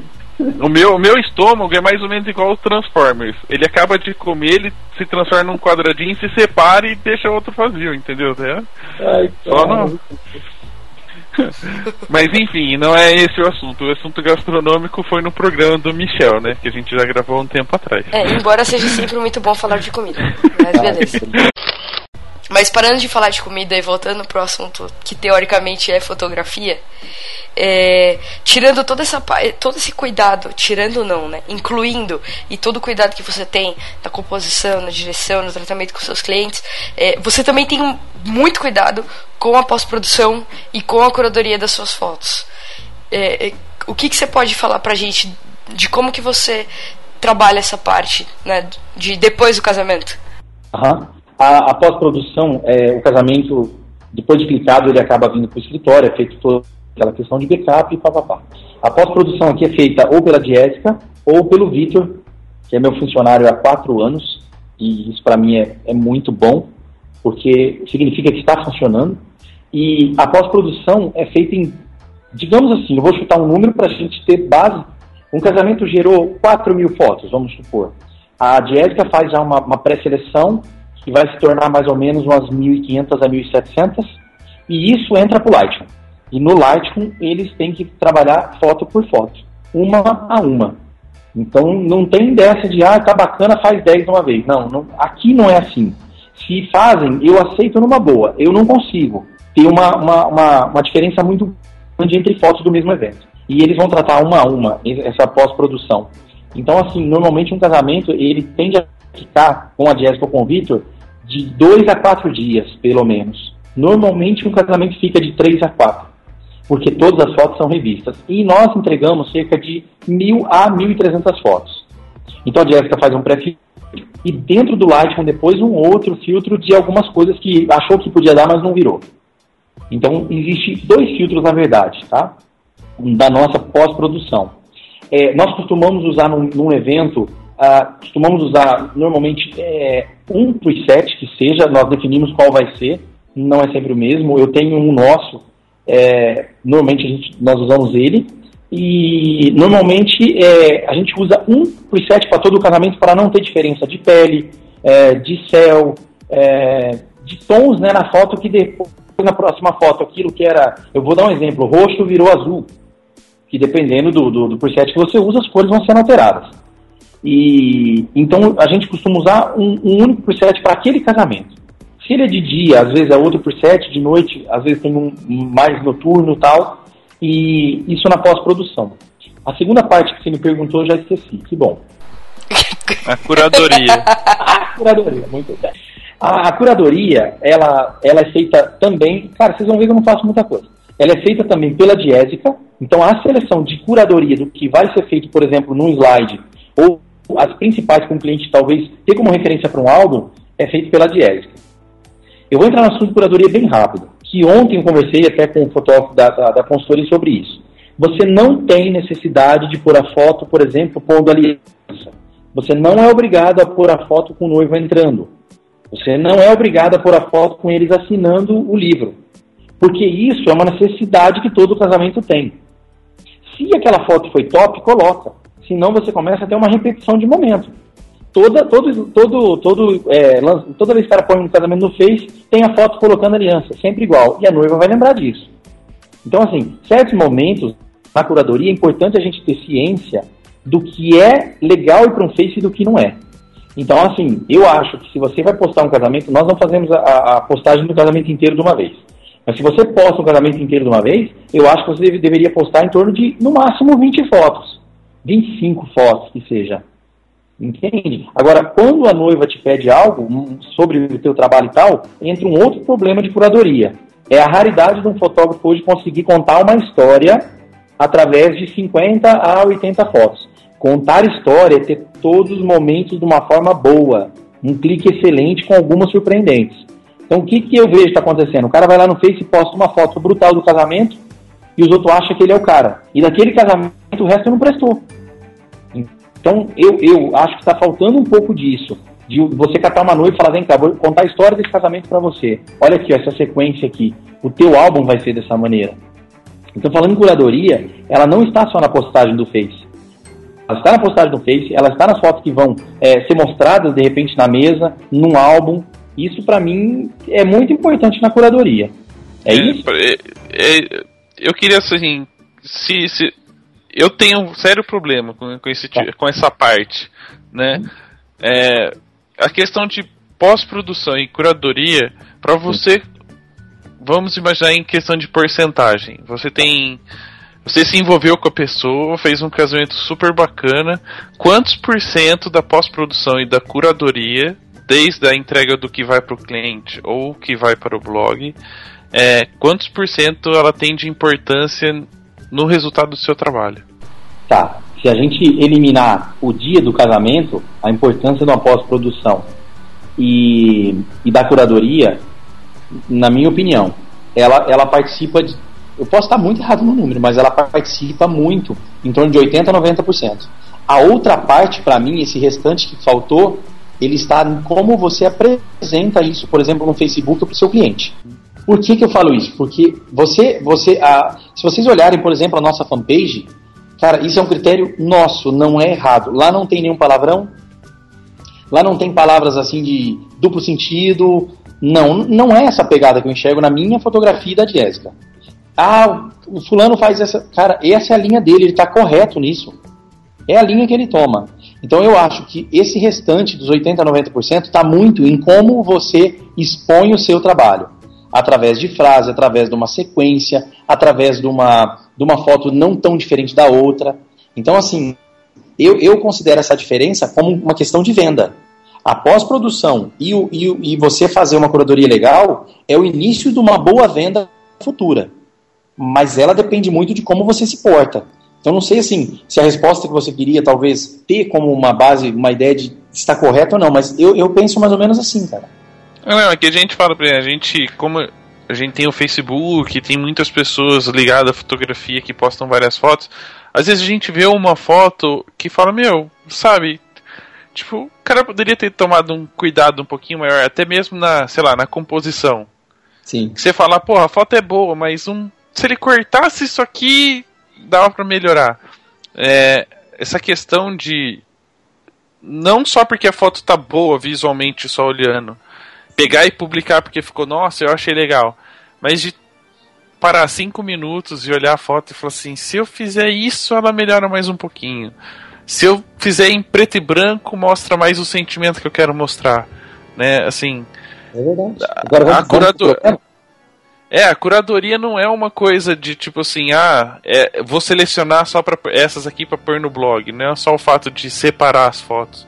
É realmente tomar um cuidado especial com aquelas que você vai publicar ou montar um portfólio. É o que eu te falei, você imagina eu ter uma, uma foto quente, com um tom quente, e a próxima daquele casamento com um tom frio, azul. Eu acabei de determinar Bom. que ou eu não tô cuidando ou que aquele casamento tá surtando. Como é que é? Ou, ou o DJ tava louco e tava apertando todos os botões não, das luzes, né? Eu tô te dizendo, isso não é na pista, não, cara. Eu tô te dizendo isso numa cerimônia. Se não cuidar hoje, eu olho o vestido da noiva, beleza, um tomzinho quente e tal. De repente, a próxima, ele, sem brincadeira, 1 por 7, o vestido se tornou azul. Bom, então, como é que funciona? Esse casamento tinha é, luz dentro da igreja. O DJ tava na igreja, na verdade. é? Tem um casamento que eu fiz em São Paulo uma vez que puseram umas luzes de era uma igreja quadradinha, tipo pequena, quadrada, quadrada, parecia um caixãozinho. E aí o cara pôs eh, os LED amarelo, mas tão amarelo que parecia que todo mundo tava com hepatite. Eu Meu juro Deus. pra você. Eu juro. Eu vou ver se eu pego uma original e mostro pra vocês depois. Mas eu juro. Nem o Flash tava conseguindo solucionar o problema. Já era uma alegria, né? Nossa, tava, tava trash, viu? A pós-produção que você está dizendo, nós temos um outro problema, que isso para mim é mais grave é assim. Eu tenho uma, por exemplo, no workshop eu falo de uma questão simples que é simetria, mas ela não é simples, ela é extremamente complexa. Porque quando você vê algo simétrico, aquilo lá está simétrico. Aí o fotógrafo sai da simetria, porque depois que você vê um objeto simétrico, o problema é você. Se você não estiver simétrico com aquilo que está, você errou sua foto. Aí ele vem e torce um pouquinho a câmera, por exemplo. Aí ele olha e fala: Não, cara, depois eu dou uma puxada no corte aqui. Cara, esquece. Você errou a simetria. Você não está me entendendo. Então o que, que o fotógrafo está acostumando agora? Não, depois eu mexo. Depois eu faço. Deixa que depois eu dou um, um grau. Não sei se você me entende. Ele não está clicando consciente. Ele está clicando para ter uma foto. Depois ele vê o que faz na foto.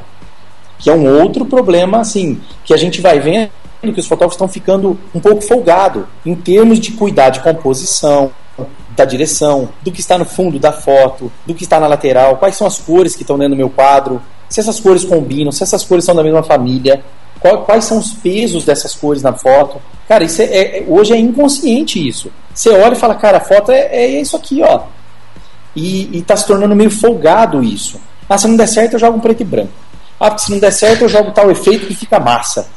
Você começa a substituir toda uma técnica, na verdade, que, que te deixa uma foto imponente através de, de, de Lightroom. Eu vou resumir o programa em Lightroom. É né? mais ou menos o que a pessoa fazia. Você, ah, vou fotografar de qualquer jeito no filme e largar na mão do laboratorista. É bem isso aí, cara. Ele que resolva na hora de passar pro papel, né? Deixa que depois ele dá um jeito. cara, eu já tive noite e fala assim: não, depois você tira no Photoshop. Tiro não. Não, isso aí era pra estar diferente daí. Pra que fazer isso? Tipo assim, você não queira achar que, que tudo que você, tudo que tá errado no seu casamento eu vou arrumar no Photoshop, porque não funciona assim. Eu clico que tá ali. Não, não, não queira que eu arrume seu casamento. Minha função não é ficar arrumando o casamento. Entende como as pessoas pensam? Igual que você falou agora aí, ó. Vou, vou fotografar no filme, o cara do laboratório que se vire. É uma coisa que a gente brinca, você falou de o que tá no casamento é o que eu vou fotografar. É, é, é até simples explicar para pro cliente, né? É só você falar, dentro dessa câmera não tem o Photoshop, tem uma coisa chamada espelho. É ele. Ué, é verdade. O que bater nele é o que vai sair na foto, fia. É por isso que é um espelho, não chama Photoshop. É, o que, o que você tá olhando pelo espelho, o sensor captou, acabou. Tchau. É, exatamente. Mas é a lógica, é, cara. É a lógica. Eu sou um cara que às vezes pensa, né? E não, não tô usando é. Wikipedia, só pra avisar, tá? A gente tava falando muito de curadoria, do, do, do trabalho pós né, o evento. Na verdade tudo isso é um, é um resultado de tudo aquilo que a gente começou a falar no, no começo, né? Da parte empreendedora, de você definir um estilo, o seu jeito de trabalhar. Mas existe uma outra parte de tudo isso que não se refere muito à fotografia em si, se refere mais à empresa. a gente falou do estilo. E agora eu queria falar um pouquinho com você sobre a parte de empresário, o cara do dinheiro, o vendedor de ar-condicionado. Que época boa. Vamos lá. a época boa seria agora se vender ar-condicionado. Nesse calor da porra. Gente, não estão vencendo vender ar. Você não, você não tem uns contatos bons aí pra arranjar os ar-condicionado barato? Você acredita que o contato que eu tinha, ele não tá mais na empresa, porque ele vendia no custo, você acredita? Puta caralho, É por isso que ele não tá mais na empresa. Os caras mandaram ele embora, porra. Fica vendendo no custo. Não, eu vou falar muito rapidinho pra você. Meu gerente me ligou. A Jess tava fazendo as fotos de moda, né? Eu tava acompanhando. Meu gerente me ligou no dia. Nós tava dentro do estúdio. De um outro estúdio até. E ele, uma cena, tava, cara, teus números caíram tal. O que que tá acontecendo? Eu falei, cara, é o seguinte, ó, a partir de hoje não vai dar mais. Por causa disso, diz, diz. Pô, cara, então tenha sucesso na fotografia, tá tudo de bom. E os pagamentos vai caindo pra você, tá? Foi muito louco. Na verdade, eu falei para ele que não dava mais. Eu, eu fui muito corajoso, cara. Saí de ganhar, sei lá, de 7 a 12 mil no mês trabalhando segunda a sexta, pra, sinceramente, quase nada no começo da carreira de fotografia. Né? É meio surtante saber disso. Nossa, é... Acho que eu gosto não. desses desafios. É, mas será que não é nesse momento que realmente a gente se desafia? Porque enquanto Sim. você tivesse aquele emprego, você ia ficar naquele dia, ah, tá bom assim, né? Não Cara, vou correr atrás. Quantos estão nessa vibe que você está falando agora? Dois, três empregos e achando e não sabe para onde vai. E a fotografia envolvida, né? É bem complicado. A gente conversou com alguns fotógrafos que, que não eram nem da área, né, nem próximo. Por exemplo, o Marco Costa, que era engenheiro, engenheiro agrônomo ainda, se não me engano. E, e meu, ele falou assim: para eu decidir para fotografia foi meio complicado, porque eu tinha um, um nível de vida e aí eu não podia sair largar nada, e eu tinha que fazer a fotografia virar mais ou menos o quanto eu recebia. É um processo muito complicado, né? Você precisa achar um equilíbrio entre vida pessoal e a vida profissional para poder dar o foco, inverter o foco, transformar a fotografia como principal e, e seguir em frente. Bom, e ne, nessa parte eu queria saber da sua parte empreendedora, a importância de, de uma marca, de, do marketing, da parte de, de não sei, de repente alguns alguns trabalham com estúdio, outros não, né, atendem em vários lugares. Queria que você contasse um pouquinho tá. dessa sua eu, eu vou, seu eu conhecimento. É assim, é, eu, nós definimos aqui a especialidade de casamento. Nós não, não trabalhamos com, com filmagem. Então, assim, foi, foi definido os pontos para que a gente pudesse focar na parte comercial. Então, ponto inicial. Nosso foco, casamento. Saímos da moda com um ano, foco total em casamento. E em fotografia.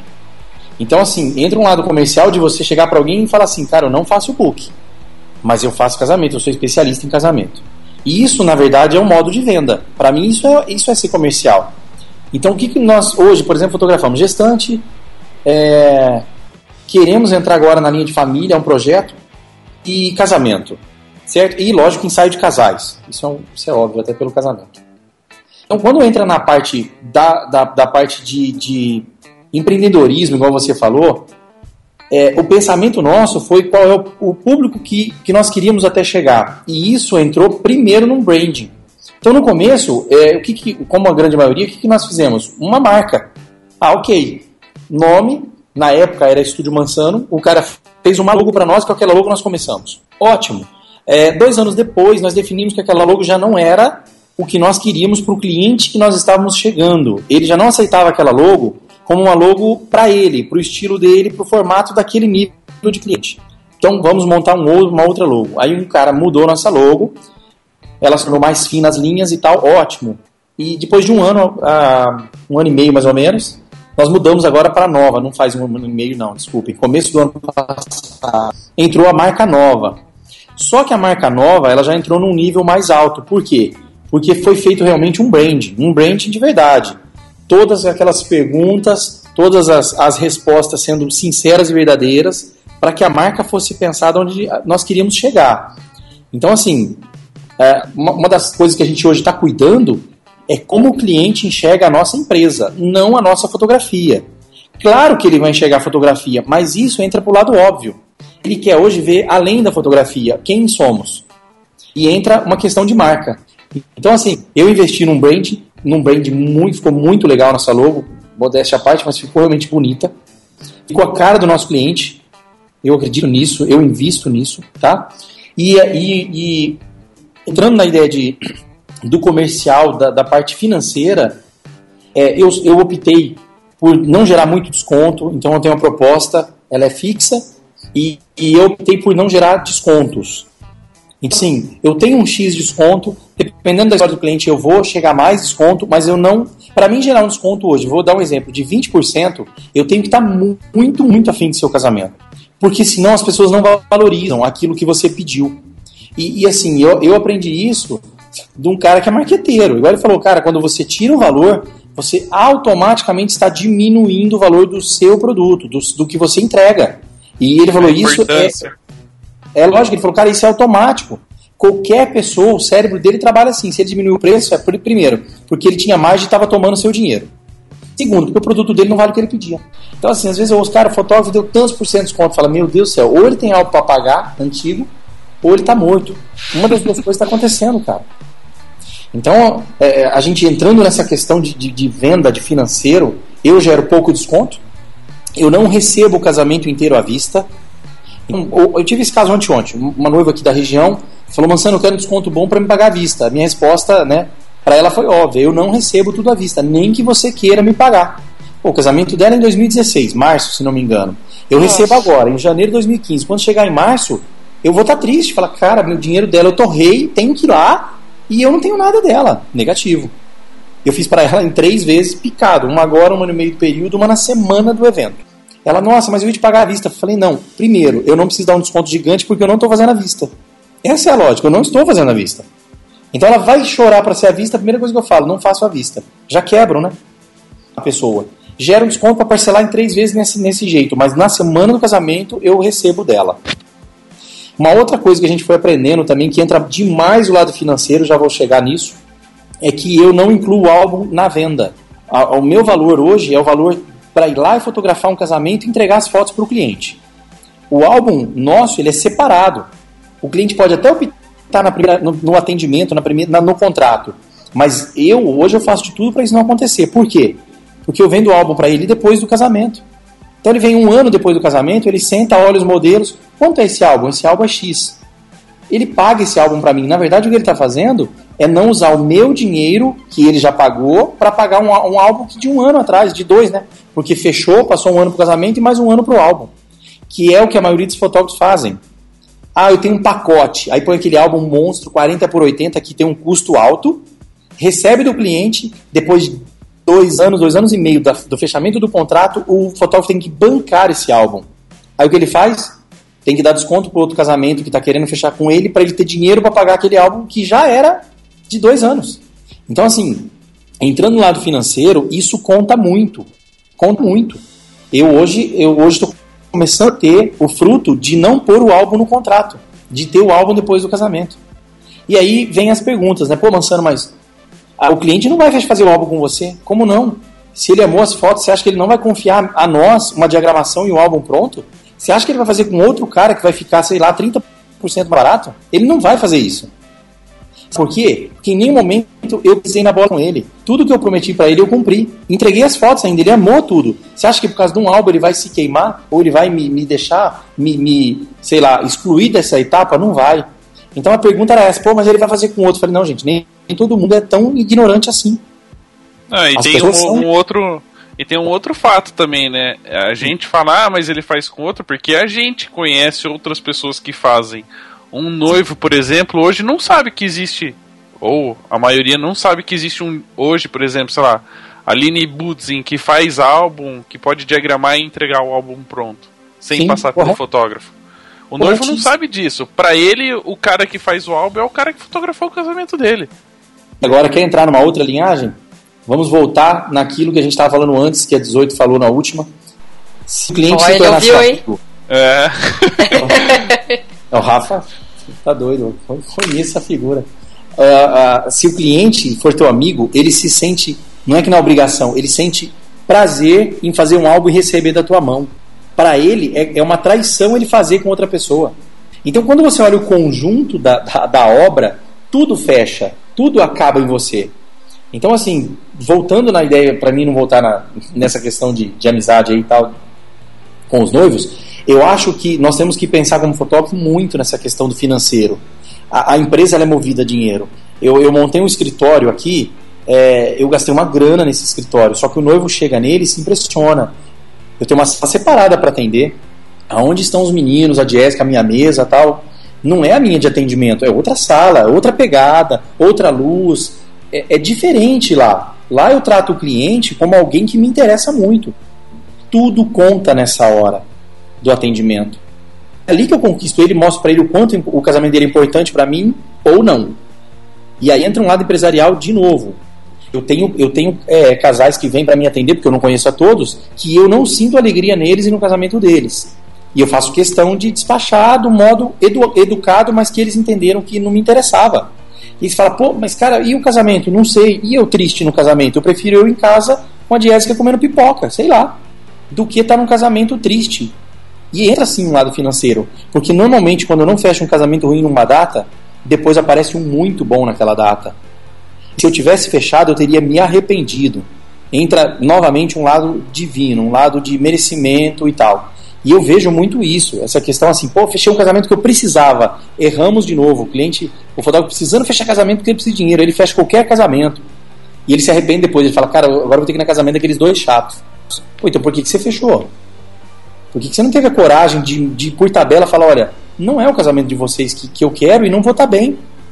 Então, isso para mim entra muito nesse lado de empresa, empresa. Outra coisa importante da empresa hoje para mim é a fanpage. É, é uma ferramenta de graça que quando você tem é, é, alguém para gerenciar ou que você seja bom em gerenciar, ela funciona. A, a, minha fanpage, eu vou falar nomes aqui abertamente, não é um problema. A minha fanpage hoje, ela é cuidada junto comigo pela Rafaela Zacariewicz. Zacariewicz? eu acho que ele falou rápido, eu falei, olha, o primeiro que fala sem, sem tupetear. Então ele tinha que voltar e perguntar pra confirmar. Claro, isso que eu já perguntei isso pra ela algumas vezes, mas deixa ela não vai ouvir mesmo, né? Olha, sei lá, hein? Vai sim.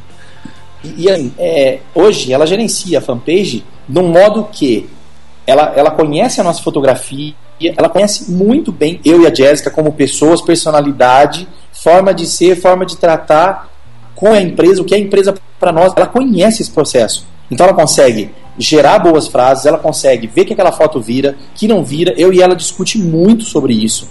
A fanpage para mim hoje é uma ferramenta de venda. Ah, é raro fechar pela fanpage? Claro que é, pô. O cliente está lá do outro lado do Brasil.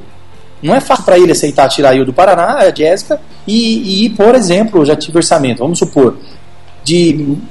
Vou dar um exemplo, Maceió. Cara, é longe. É longe.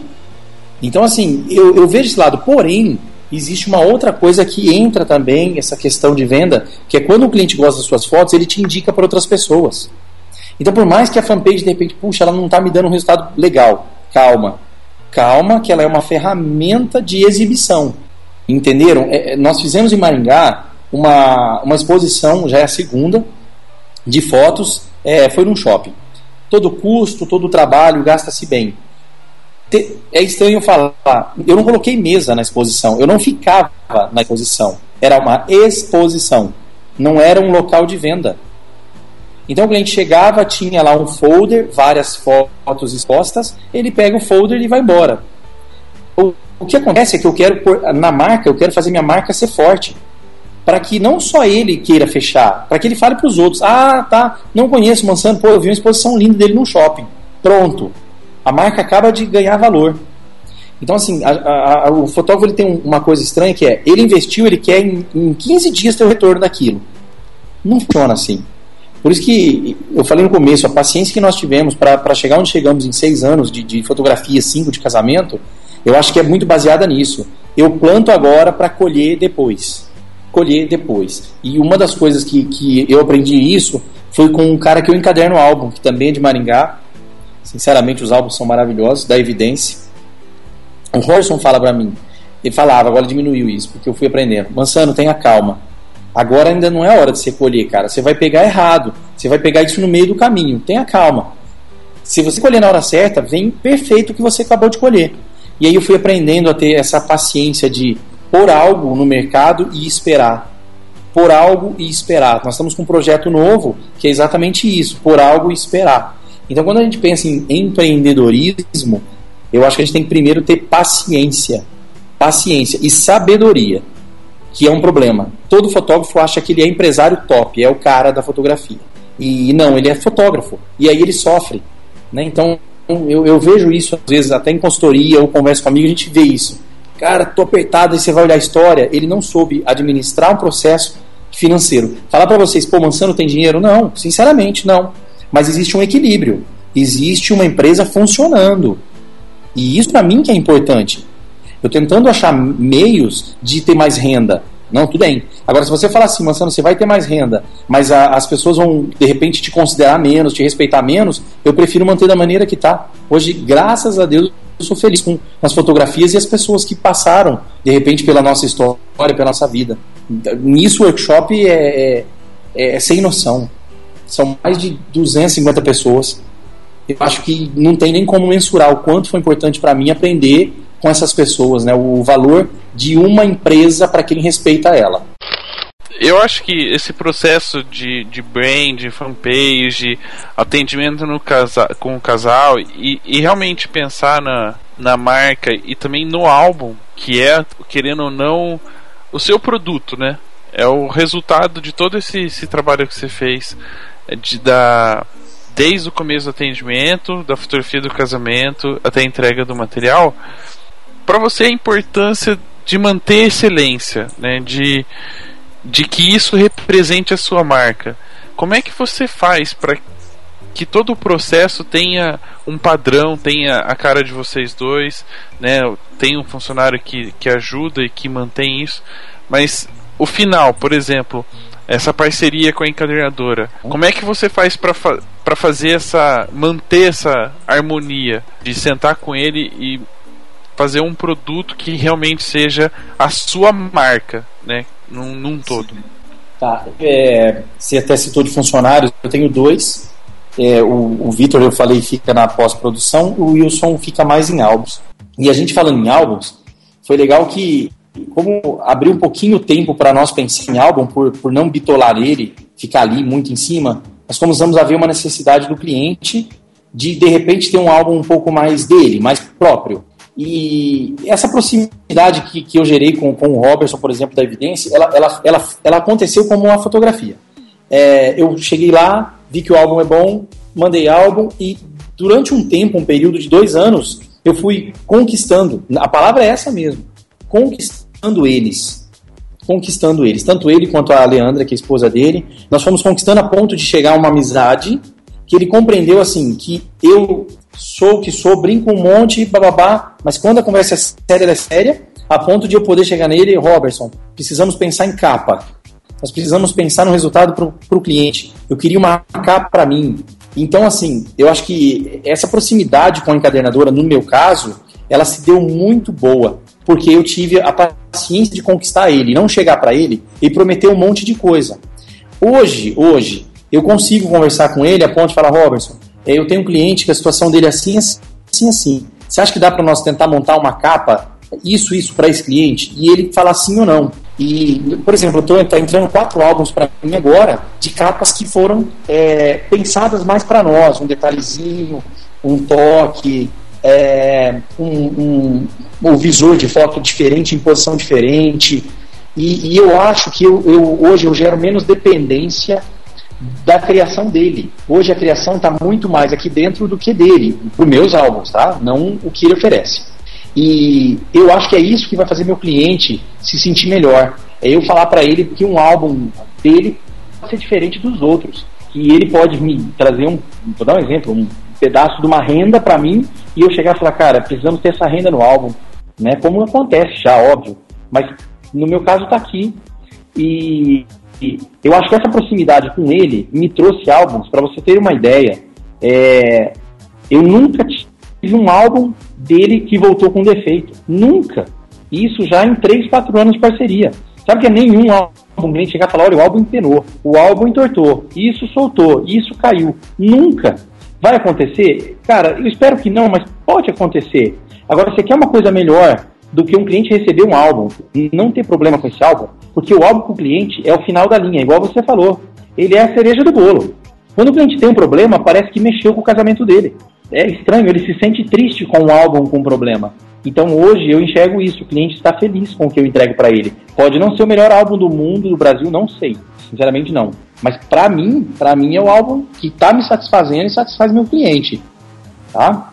E, e para você, assim, de cliente, o retorno que você tem hoje é, em relação. Vamos falar assim: quantas pessoas. Quantos porcentos. Quantos por cento. Tá difícil? eu tenho problema com a concordância verbal. É, eu sei disso. Quantos por cento fecham o casamento e o álbum depois?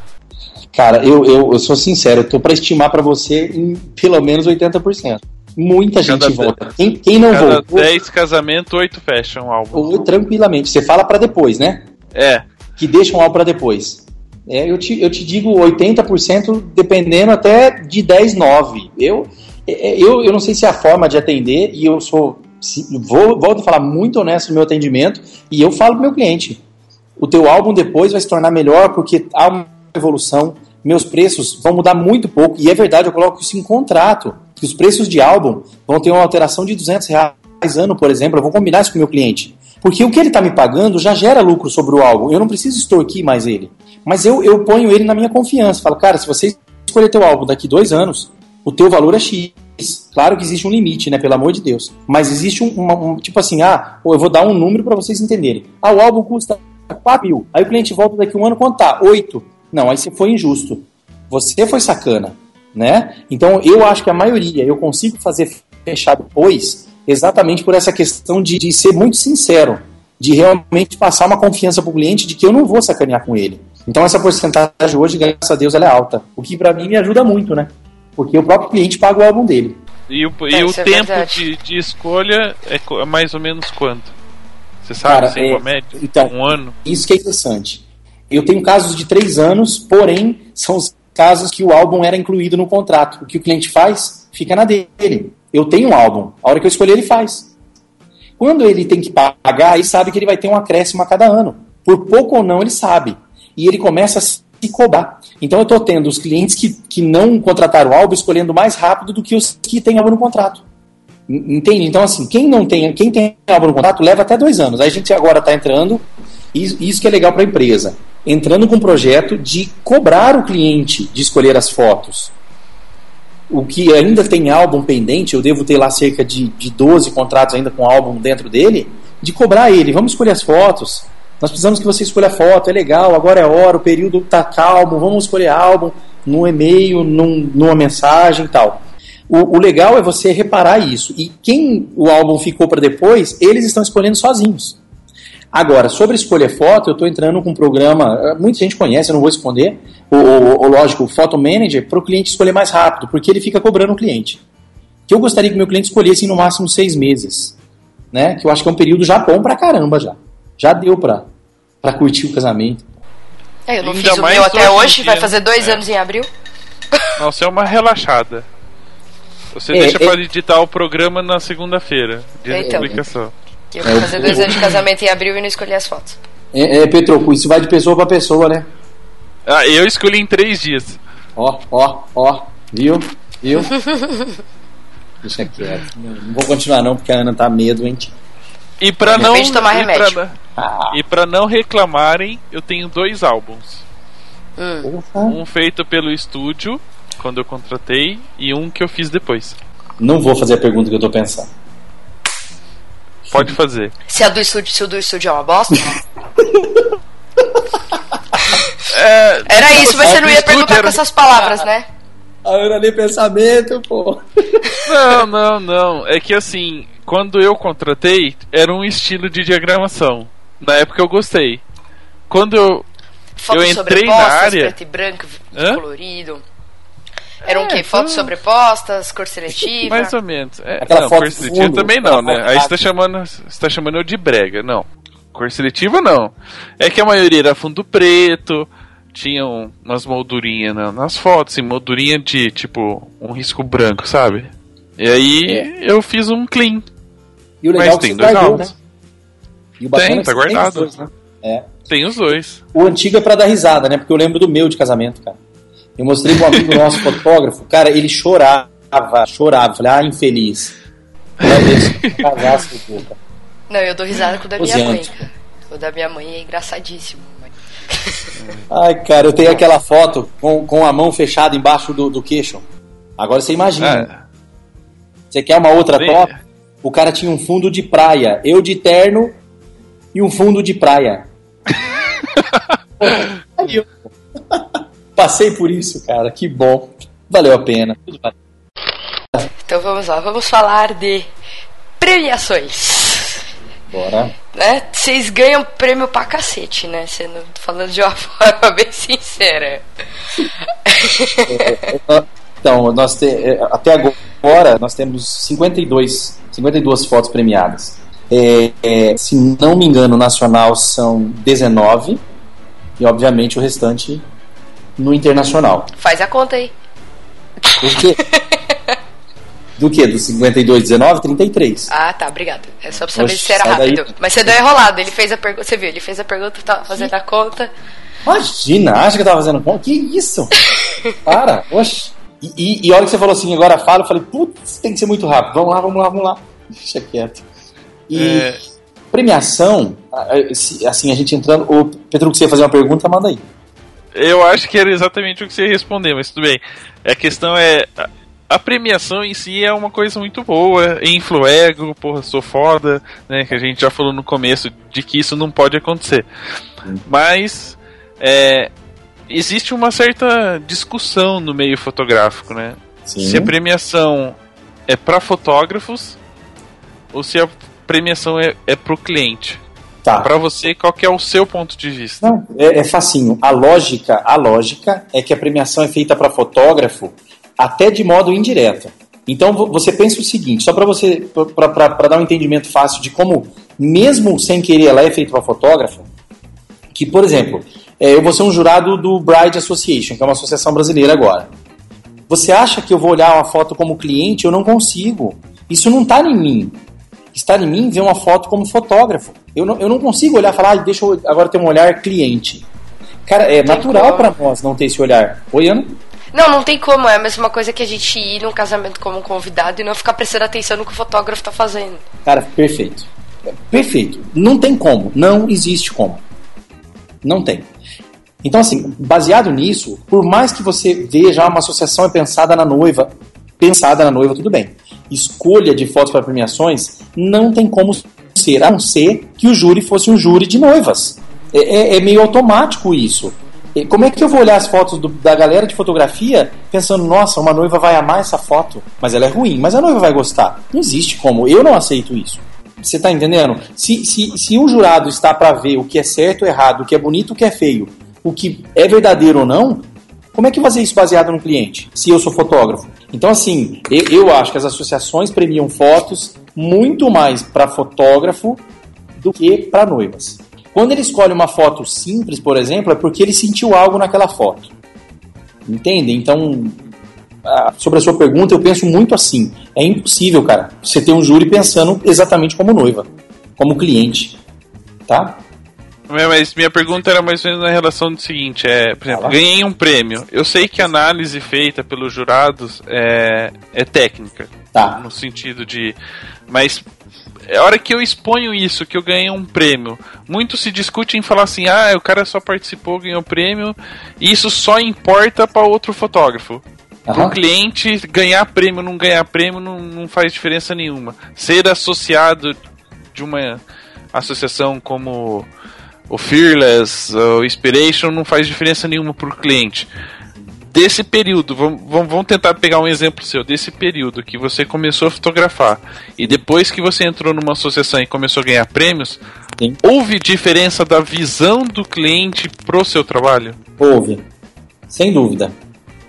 Ele, e hoje, hoje o cliente ele tenta enxergar por que aquela foto é diferente. Pensa diferente com relação a ele, tá? Ele olhar ser diferente. E aí ele entra no mérito assim: algo é bacana nessa foto e tal, e entra um lado assim, pô, se eles são premiados, eles sabem o que estão fazendo. Percebe como há uma ligação que chega na premiação? Ela chega. E uma coisa bacana da premiação é aonde você quer chegar. Por exemplo, para mim, a premiação ela é intensa para o meu cliente. E sabe o cliente pensa? Que eu tô, pag que eu tô pagando, não. Que eu recebo quando a foto é premiada ainda. Não, eu tô, pagando, tô recebendo, cara. Tô pagando. Eu pago para mandar X fotos, para às vezes não tem nenhuma. Então, assim, falar para você que não influencia, eu acho que influencia. Eu acho que o respeito como fotógrafo, para fotógrafo e para cliente, ele aumenta com fotos premiadas. Eu, eu acho, eu penso assim, entendeu? Agora, é, usar a premiação para venda, eu não faço. O cliente que entra aqui para o meu atendimento, ele, ele não fica vendo fotos premiadas.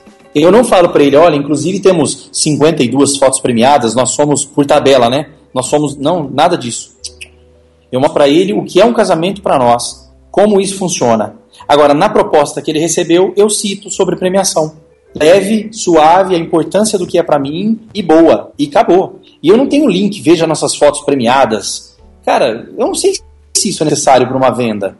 É igual você falou, isso é necessário às vezes para o nosso ego dar uma inflada, bem bacana, inclusive.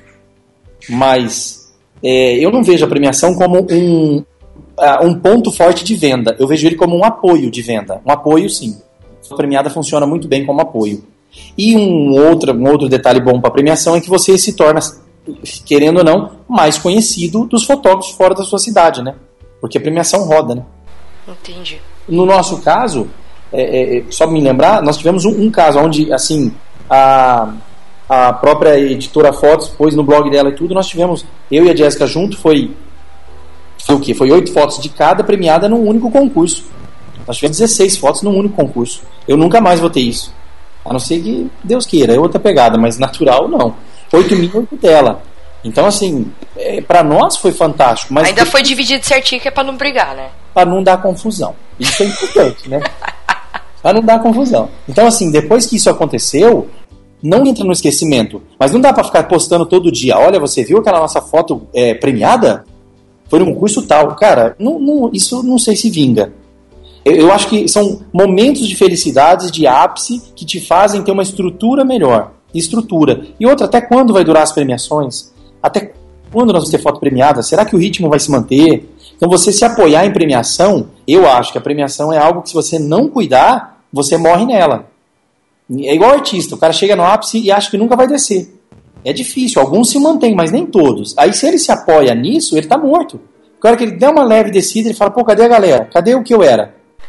É, esse negócio de premiação, eu, eu acho que é, é, gera muito. A gente já falou de premiação aqui várias vezes, que é um troço que gera muita polêmica, né? Porque tem aquele cara que acha que é extremamente necessário, que ele tem que ter. Ele tem que participar, ele tem que ganhar todos, porque ele tem que mostrar pro cliente dele que ele é bom.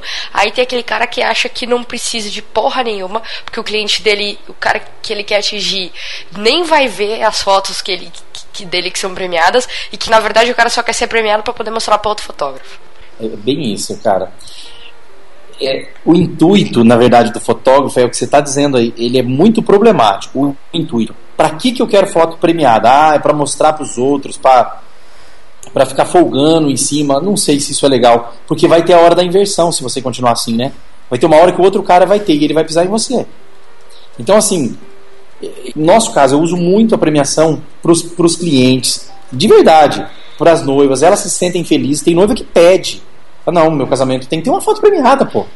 É, é uma brincadeira, mas ao mesmo tempo ela tá te pressionando. Uhum. Parece que é um prazer para ela falar que teve uma foto premiada. Né? É. E a premiação nem sempre é justa. Isso eu tenho consciência do que eu tô te falando. Uhum. Por mais que eu vou estar no, no, júri, eu tenho consciência que nem sempre aquela foto tal era para estar tá lá. Entendeu? Eu converso com outro fotógrafo, às vezes ele fala, cara, olha a minha foto, como é que essa foto não foi escolhida? Aí, aí às vezes eu falo, cara, às vezes o jurado não tinha o perfil que você deu nessa foto. E tem muito isso, né? É um perfil. Então eu acho assim que às vezes a premiação ela pode se tornar algo é, injusto. Se não cuidar, ela se torna injusto. E o fotógrafo está se pendurando muito e gastando uma grana absurda em premiações. É muita eu, grana. Agora, que isso? Eu agora decidi que eu vou sair do, do WPJA, o WPGA. É 420 dólares por ano. Oi! E o dólar tá alto pra caralho. É isso, é 1.100 conto na mão de, dos outros. Nossa. Entendeu? Então, assim, se a gente parar para pensar hoje, eu prefiro esse dinheiro para mim, para Jéssica viajar, não sei. Ah, legal, você vai ter foto premiada lá. Não, tudo bem. Não. Mas eu tenho outros caminhos também. Eu É tenho lógico. filhos, eu posso ter, sei lá, três associações. Entende? Então, às vezes, esse ego, encher um ego com 1.200 reais, eu vou encher ele numa viagem pra fora. Uhum, com certeza, pô. Lógico que, que os 1.200 aí paga pelo menos uma diária de hotel. Dependendo pra onde você for. Pô, se- você pegar hoje, eu vou pra Buenos Aires, esse dinheiro paga, paga uma passagem de uma pessoa. Passagem. Não, ultimamente tá pagando até duas. Tá rolando as promoções pra você ir. Você vai, você vai pro Chile lá, você tá pagando 300 reais de volta. Percebeu como é que tá? Então, assim, pô, será que lá eu não vou ganhar mais pra mim? Pra mim do que uma premiação? E eu não tô sendo, ah, o Mansano tá falando isso porque ele tem um monte. Não, eu vou continuar participando de associações. Eu e a Jéssica queremos continuar a ter foto premiada. Não, tudo bem. Mas eu e ela parou pensar, e nós? Como é que nós estamos? E nós? Viajamos? Não. Cara, faz mais de um ano e pouco que eu não saio de Maringá para fora casamentos fora, que tem bastante, graças a Deus. Eu não saio pra uma semana fora. Não tenho. Bom, então o erro é meu. Eu estou errado. Eu estou investindo em fotos premiadas em vez de investir em mim nela. Não é? E não é da onde exatamente vem o retorno, né? Perfeito, cara. Do retorno financeiro, eu tô falando investimento pra ter retorno. É isso. Então, por isso que é legal. A noiva acha que eu, eu recebo para ter premiação. Não, nessa associação eu pago 1.100 reais. O quê? R$ 1.100 pila? Eu comecei a valorizar agora. Eu comecei, porque a Jess falou, André, eu tô tão cansada, pô, e ela tá certa. Agora ela falando isso, fala, não, mas nós temos que ter premiações. Vai deixar ela feliz? Não, nada, em nada. Ela quer ter um jeito de sair uma semana. Já tô organizando, inclusive, eu preciso sair. En- Entende? Então, assim, eu, eu acho que a gente vai mudando os valores das coisas. Eu gosto de premiação, claro, cara, para fotógrafo isso é importante. É reconhecimento, não adianta falar que não é. É um, é um negócio que a gente vai longe conversando, vai. Mas é um reconhecimento. Agora, será que eu preciso gastar no ano 4, 5 mil que está acontecendo para tentar ter premiações? É grana, hein? Muita Dá grana. pra se pensar nisso, hein? Pode Qual- pagar pra mim que eu dou prêmio pra você todo ano. Não é? E um selo bonito ainda, né? Dá pra fazer um A prêmio. gente faz um coloridinho do papo de fotógrafo. É. Boa. A gente já tem até um aí já impresso aí, a gente cola se você quiser. Ele é físico. Isso, eu tenho. Não é A nem. gente não tem é- aqui. Você pode colar Cara. no álbum se você quiser. Se quer ter um álbum premiado, a gente cola um selo pra você. Você quer um falando em selo? Você quer um, um detalhe que eu estava conversando esses dias? Até ele faz é, é, praticamente um dono de uma associação, estava em conversa com ele sobre uma- um detalhe bacana. Você já reparou que o cara tem foto premiada e ele já abre workshop? Opa, tem uma foto. isso- Então o isso é seu cara abre um workshop. Agora, você já reparou que não existe um certificado para workshop? O cara abriu o workshop, você tem que confiar nele. Ninguém chegou de. Ninguém que eu falo alguém que entenda e falou assim, cara, faz workshop. Eu estou certificando ele. A chance de você gostar desse workshop é de mais de 90%. Bom, então eu estou certificando. Agora, tá tendo é, workshop a rolé, ah, mas a rodo o negócio. Mas ninguém certifica um workshop. Aí o cara tem uma, duas fotos premiadas, pronto, eu vou arrebentar no workshop. Ele não tem estrutura para falar, não sabe falar diante das pessoas. Desculpa a, a expressão, não sabe se vestir diante das pessoas. E o conteúdo dele é um conteúdo pobre. Pobre. Cara, eu vou no workshop para ter conhecimento de qualquer coisa que seja conhecimento. Ele vai lá e não me dá nada. Mas ele tem duas fotos premiadas, três, cinco, não sei quantas. Então, assim, são os lados negativos da, da premiação. Agora, uma certificação de workshop não existe. Onde eu poderia investir, por exemplo, 500, vou dar um exemplo de valor, 500 reais alguém lá assistir o nosso workshop e falar, cara, é bom nisso, é ruim nisso. Ó, Isso, você já muda te e dou fica uma bom. ideia. Te dou uma ideia. Pode pagar pra gente, porque a gente manja tudo de workshop. A gente fez uns 15 esse ano passado. Fechou. Vocês vocês toparem ir, ir no meu e depois falar que é bom, se for bom, óbvio, eu tô dentro. É, eu sou sincera.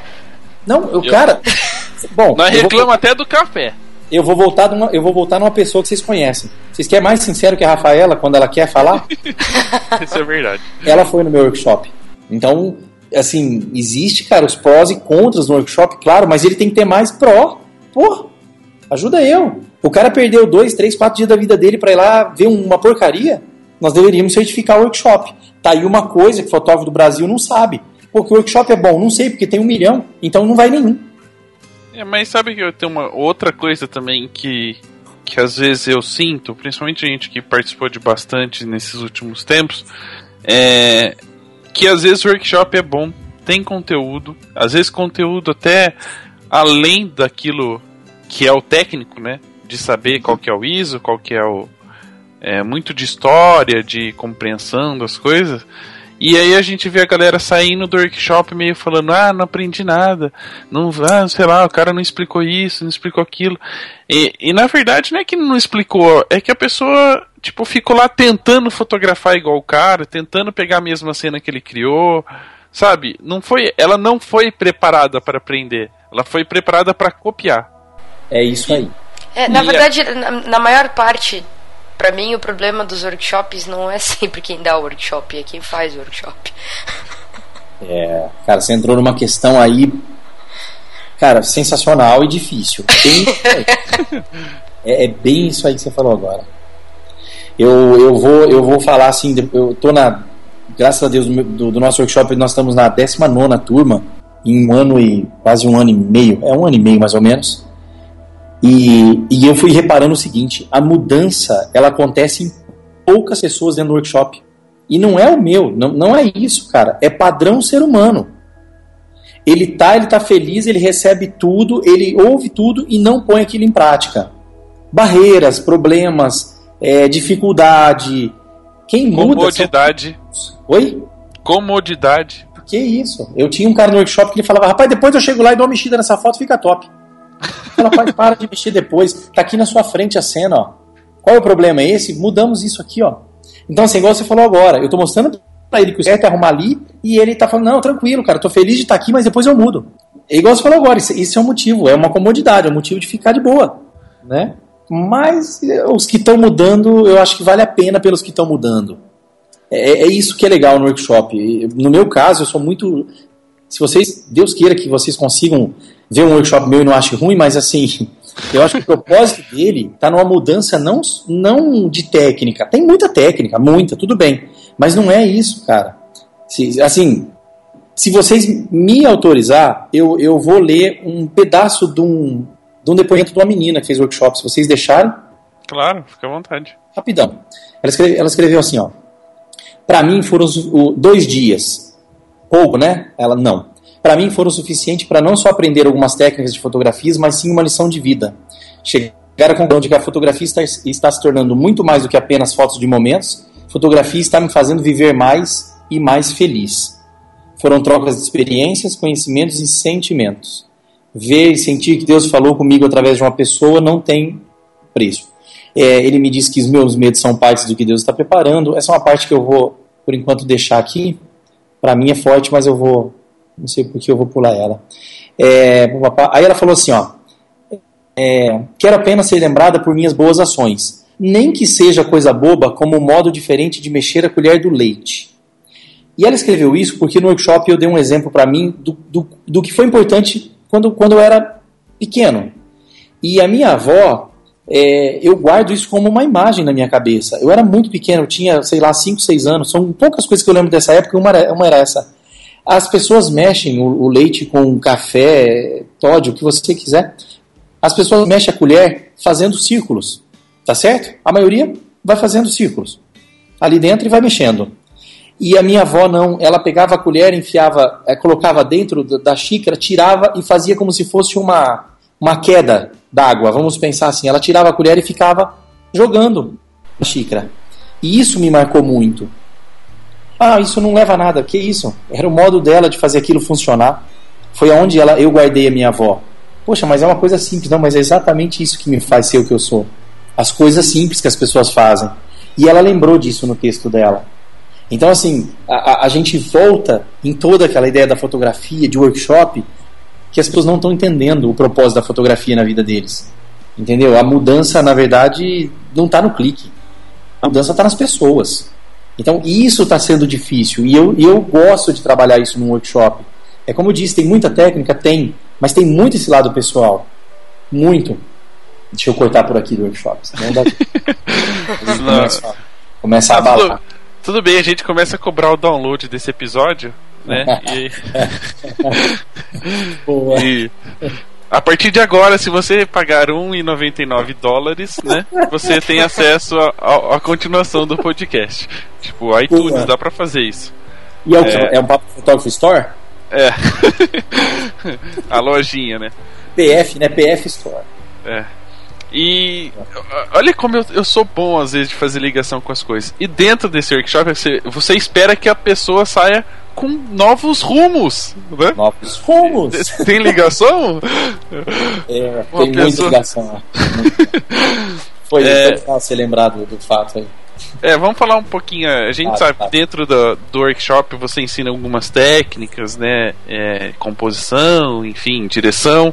Sim. E agora com os no, novos rumos, uhum. o projeto, você meio que está fazendo uma vitrine do workshop. Exatamente é. isso. E eu queria que você explicasse um pouquinho do porquê desse novo projeto, Sim. transformar numa fanpage que traga esse conteúdo picadinho para as pessoas de uma forma diferente, não, não com técnica, mas com dicas. É, a, esse projeto ele foi montado, no caso, é, envolveu eu, a, a Jéssica, o Fernando, que me ajuda aqui muito nessa parte, e a Rafaela. E realmente foi reunião de três dias seguidos, pessoalmente aqui. Só faltou um grudar no pescoço do outro. É coisa de louco, cara. É surtante o negócio. Mas tudo muito top. E a ideia era a gente ter um nome para o projeto de workshop, um nome, e surgiu o nome Rumos. Rumos. E começamos, cara, mas Rumos é uma palavra estranha, muito estranha. Pode soar estranho. E alguém, né, naquela loucura de, de, da noite, já todo mundo surtado, falou, cara, podia ser novos rumos, né? Uma coisa, pô, já era, é isso aí, é isso aí, isso aí, beleza é, nós criamos um nome e o projeto ser da seguinte forma: ele, ele não vai. A, a, a, proposta dele não é ter somente os nossos workshops. Não é essa. Se, se a proposta é com o tempo a gente ter uma estrutura, talvez não física, mas uma estrutura organizacional, a ponto de, por exemplo, eu trazer alguém de fora do país para dar um workshop aonde eu quiser. Ah, eu quero ir para São Paulo. Tudo bem. Eu vou organizar tudo isso através das novos, da novo, novos rumos e essa pessoa vai vir para cá. Então isso não é só da Mansano Fotografia, não, não é isso. Então é um projeto que a longo prazo ele é um pouco ambicioso, tá? Ele pode até dar errado, não é essa a proposta, óbvio, nós vamos lutar para que dê certo. E num primeiro estágio nós definimos uma fanpage para mostrar para as pessoas que a Novos Rumos nasceu, ela existe e, e que nós vamos postar fotos é, lá com uma dica sobre aquela foto talvez o que olhar nela, o que deveria ser pensado nela, o detalhe da, por exemplo, da perspectiva, da linha, composição, às vezes é sentimento, vocês vão ver isso, vai rolar umas fotos com frases que levam à leitura do sentimento daquela foto. Aí nós resolvemos fazer postagem de frases, só frases dentro de um, um fundo de cor, e fotos dos workshops que já passaram onde tem fotos muito legais, muito legais. E, e até nós discutimos no dia, cara, tudo isso está guardado. Como que ninguém vai ver isso? Como que ninguém está vendo que num workshop, numa sessão externa do workshop, todo mundo pode rir, todo mundo está feliz, todo mundo pode sentir, todo mundo pode chorar. Pô, tem foto do workshop que você olha, tem 4, 5 com lágrima. E tem outros momentos que estão uns 15 morrendo de rir. E aí, aí nós discutimos, cara, como é que está guardado? As pessoas têm que entender que o workshop não é um lugar onde as pessoas vão com um reio e começam a bater nas suas costas. Entende? E aí a gente partiu para esse projeto do Novos Rumos, mostrando que qual é o propósito? O propósito é exatamente o título, que você consiga tomar novos rumos. Porém, não é só na sua fotografia. A gente vai conseguir depois definir isso. É um pouco também na sua vida e tal. Eu falo muito sobre isso depois. No que eu cito muito isso. Então, essa ideia dos novos rumos, a gente está com um projeto. Eu lancei agora. Novos rumos na direção de casais. Porque a direção de casal, para mim, ela é técnica. Ela não é uma cópia de uma foto. Ela é técnica. Por que, que esse noivo está do lado direito? Por que, que a noiva está no esquerdo? Por que, que a mão dela está assim? Por que, que o braço está assim? Por que, que eu não deixo o braço um ângulo de 90 graus? Tem que ter lógica. Por que, que a mão subiu perto do rosto? Por que, que ela está no bolso? Por que, que a perna está cruzada? Por que está junto? E, e, então, assim, existe uma lógica na direção, existe realmente um pensamento de processo, do que tem início e fim e não a cópia. Então, assim, esse, por exemplo, Direção de Casais, ele é um projeto. Um outro projeto que logo, se Deus quiser, vai sair é a direção de gestantes. Por quê? Porque a foto de gestante, todas elas são muito parecidas com a mão na barriga. Claro que a mão na barriga é importante, mas eu consigo hoje no ensaio ter 20 a 30% de fotos que a mão não está na barriga. E é uma luta porque a mãe, a gestante, é automático ela levar a mão para a barriga, não é, não é que ela, ah, eu vou pôr a mão na barriga, não é muito instintivo dela. É a proteção que ela quer pôr ali pro nenê. Não, e ela já tá tão acostumada a ver fotos de gestante comendo a barriga que ela vai fazer isso automaticamente também, né? É, é uma indução, né? Uhum. Acaba sendo induzida a fazer. Você, você, entrou num ponto legal. Então, assim, eu fechei com uma gestante, até tem fotos dela já, é, que eu fechei com ela, ela veio aqui e falou assim, Mansano, eu tô aqui porque é legal que sua foto, ela não tem essa pegada sempre igual e eu adoro a sua luz. E eu parei e falei, cara, vamos, vamos entrar num, num propósito. Mostra algumas fotos que você gostou, que não precisa ser gestante, isso, isso. A foto que eu pus na, na, na nossa fanpage pessoal do Maçã Fotografia de virada do ano é uma luz, eu vou associar para vocês entenderem. É uma luz muito que eu acho muito parecida com Rembrandt. É uma luz muito pontual, muito, uma leitura muito gostosa de uma gestante. Que se você não cuidar e dramatizar, se torna triste. Não, é uma foto doce com uma luz é bem pontual mesmo, um contraste mais intenso, linda a foto. E que até eu tô lendo bastante sobre Rembrandt, tá? Eu gosto disso. E até a Rafaela falava, cara, é, vocês nasceram já com essa pegada, agora você precisa saber que existe pessoas que faziam isso. E estamos lendo livros de Rembrandt. E, e o legal é, é, essa pegada de você saber que a gestante não precisa seguir aquela rotina de mão na barriga olhando para a câmera. Mão na barriga, faça isso. Não, cara, ela pode ser uma pessoa normal. Eu faço uma gestante caminhando como uma pessoa comum, se eu quiser. Ela não precisa estar parada, sentada com aquela cara de tô podre. né? Então, assim, outra coisa que eu não costumo fazer com, com gestante, eu não tenho tempo para sessão. Eu levo se deixar cinco horas. Eu percebi que ela tá um pouco assim, menina, senta, o que, que você quer? Me fala. Quer água? Você quer comer? Você quer conversar? Vambora. Não é para tirar foto e sair com as fotos prontas. É para fazer parte da vida dela, daquele momento. Eu quero que a gestante depois fale, cara, sabe o que foi legal na minha gestação também? Quando o, o Mansani e a Jéssica estavam fazendo nossas fotos. Foi muito lindo aquilo. Quer dizer, nós fomos lembrados no momento da vida dela. Nós não fizemos só a foto. Então, assim, as pessoas vão ter que mudar isso. É, é bem aquilo, criar novos rumos no pensamento de fotografia. Um outro que também é um projeto que já está sendo definido é o de marketing e venda. Porque para mim atender não é só técnica de venda. Para mim atender, eu tive um caso que foi bacana. Alguém aqui da cidade que eu não vou citar nome jamais pediu para um casal ir gravar meu atendimento para ele saber como eu atendo. E eu morri de rir, porque meu atendimento nunca se repete. Eu posso começar o atendimento de trás para frente, ou do meio para frente, ou nada a ver com tudo que eu já fiz. Eu não tenho uma linha a seguir no atendimento. Eu tenho o que eu sinto no atendimento. E eu levo muito isso pro workshop, muito isso pro workshop. Tá? Então, Novos Rumos aí, eu acho que surgiu como um produto realmente novo, que eu já tinha ele, mas sem definir por que ele existia. Eu acho que agora eu consigo ter uma linha, por que ele existe. Tá? Sinceramente, é, eu, eu, graças a Deus nós estamos conseguindo mudar a vida de algumas pessoas. Eu acho que esse é um propósito final do workshop. Pessoas vêm chorando. Eu tive um caso de um cara que, é, se você ler o texto dele, sem brincadeira, você vai arrepiar na hora. É, é, é lindo. Eu não vou colocar aqui, depois a gente pode até compartilhar um dia na Novos Rumos. Mas o workshop é feito para isso, né? Para as pessoas se sentirem bem também. Além de mudar, obviamente, a técnica, que está faltando pra caramba. Principalmente composição. Você pergunta é. pro cara, por que, que aquela linha sai dali? Não, achei legal. Ah, tá. Então tá. Tipo, tá, então por favor, nunca me faça essa pergunta. Não é? Ah, boa. que eu só fotografo porque fica legal. Não, eu não. Eu fotografo sabendo o que eu acabei de fazer. Pô. É. Se fosse pra eu saber o que eu tava fazendo, eu tinha estudado administração. Ah, ah eu gosto demais, cara. De entender o que, tá acontecendo. Muito bem. É, a gente, eu acho que é, foi um programa, um episódio, depois da maluquice do anterior. Hum, né, mas a gente que... continua no Paraná, né? é, naquele, é. tá difícil de sair de lá, viu? Boa, boa, boa. É, eu acho que o Paraná devia se chamar manicômio, pra falar a verdade. mais ou menos onde ele está. Mas é, enfim. Tem que dar os outros, não, né? pega. É, então. Falando isso, vocês viram que vai ter o personagem. Da, o, o personagem não vai ter o participante do Big Brother Brasil que é de Guarapuava, velho. E eu, eu acho que foi indicação eu... dele. não, eu, eu, eu, eu tô esperando o sotaque do cara, né? ah, é, Guarapuá não sei o sotaque, sinceramente não sei. Nossa, é puxado. Escuta o programa do Gui pra você ver. É que o Gui não fala tanto, você tem que ouvir o Dentinho falando, o Dentinho é pior. Gente, é, é, aquele povo não existe, eles têm problema gravíssimo, certeza, certeza. Cara, eu, eu, eu, eu, palestrei junto com o Gui, eu fui antes do Gui. Ele, tem problema na cabeça, só pode. Não, cara, é, é, é especial tá com ele, cara. Não, mas é muito maluco. Não, e é legal que no dia que eu palestrei, tava, no caso fui eu, ele e, e, e quem tava também é, era o Sam, Samuel da NKG.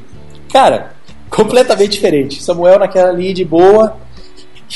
Aí você olhava o guia, ele tava com a perna balançando, a mão tremendo. Ele puxa o notebook e volta o notebook. Cata o cabo, puxa, ele olha para você, olha pra lá e fala, cara, que esse cara ali vai ter um colapso, pô. E o Sam do lado só ali na, naquela pegada de o céu tá lindo hoje, tudo na boa. Falei, cara, esses dois não tem. Deixa quieto. Mas o guia é fantástico. Não, ele é. A gente passou três dias com ele lá na, em Balneário, quando teve o Ed em Prime, meu, era muita risada. E é incrível a, a, maneira com que ele enxerga as coisas e as coisas acontecem para ele poder filmar. É, tipo, é sensacional. Você olha e fala, meu, o que, que ele tá fazendo aqui? Você tá do lado dele, conversando com ele, ele dá rec na câmera, continua conversando. E aí a hora que você vai ver a edição do vídeo, você fala, meu, eu, eu tô do lado dele e não vi isso que ele viu. é, é. Eu acho que nele existe um, uma pegada até dessa, dessa, dessa, dessa energia diferente, né? Ele consegue ver as coisas com mais simplicidade, talvez. Com mais, Exatamente. É, é mais leve, talvez. Nessa, a leitura dele é mais leve. Ele não vê complicações em fazer as coisas. Você já reparou ou não? Ele já. não fica pondo empecilho para gerar conteúdo. O cara ele vai lá e faz e vamos ver. O vamos ver dele funciona. É loucura, bicho. Mas é bom. Agora vamos fazer uma. Vamos falar sobre o Gui, né? Vamos lá. é. Não, é até legal, até legal citar isso porque são é o que a gente tava falando, que não existe receita, você, você não atende igual, né? As coisas não são sempre a mesma coisa. E a gente sabe que dentro desse mundo da fotografia, é, várias pessoas têm sucesso de maneiras diferentes.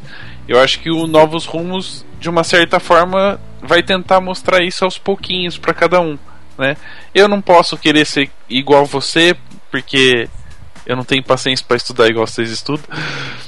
né? E eu faço foto porque fica bonitinho, não é porque eu pensei naquilo. E funciona, né? Vende. eu espero é. que sim. É, cara, é... não existe uma regra, não existe uma linha única, não.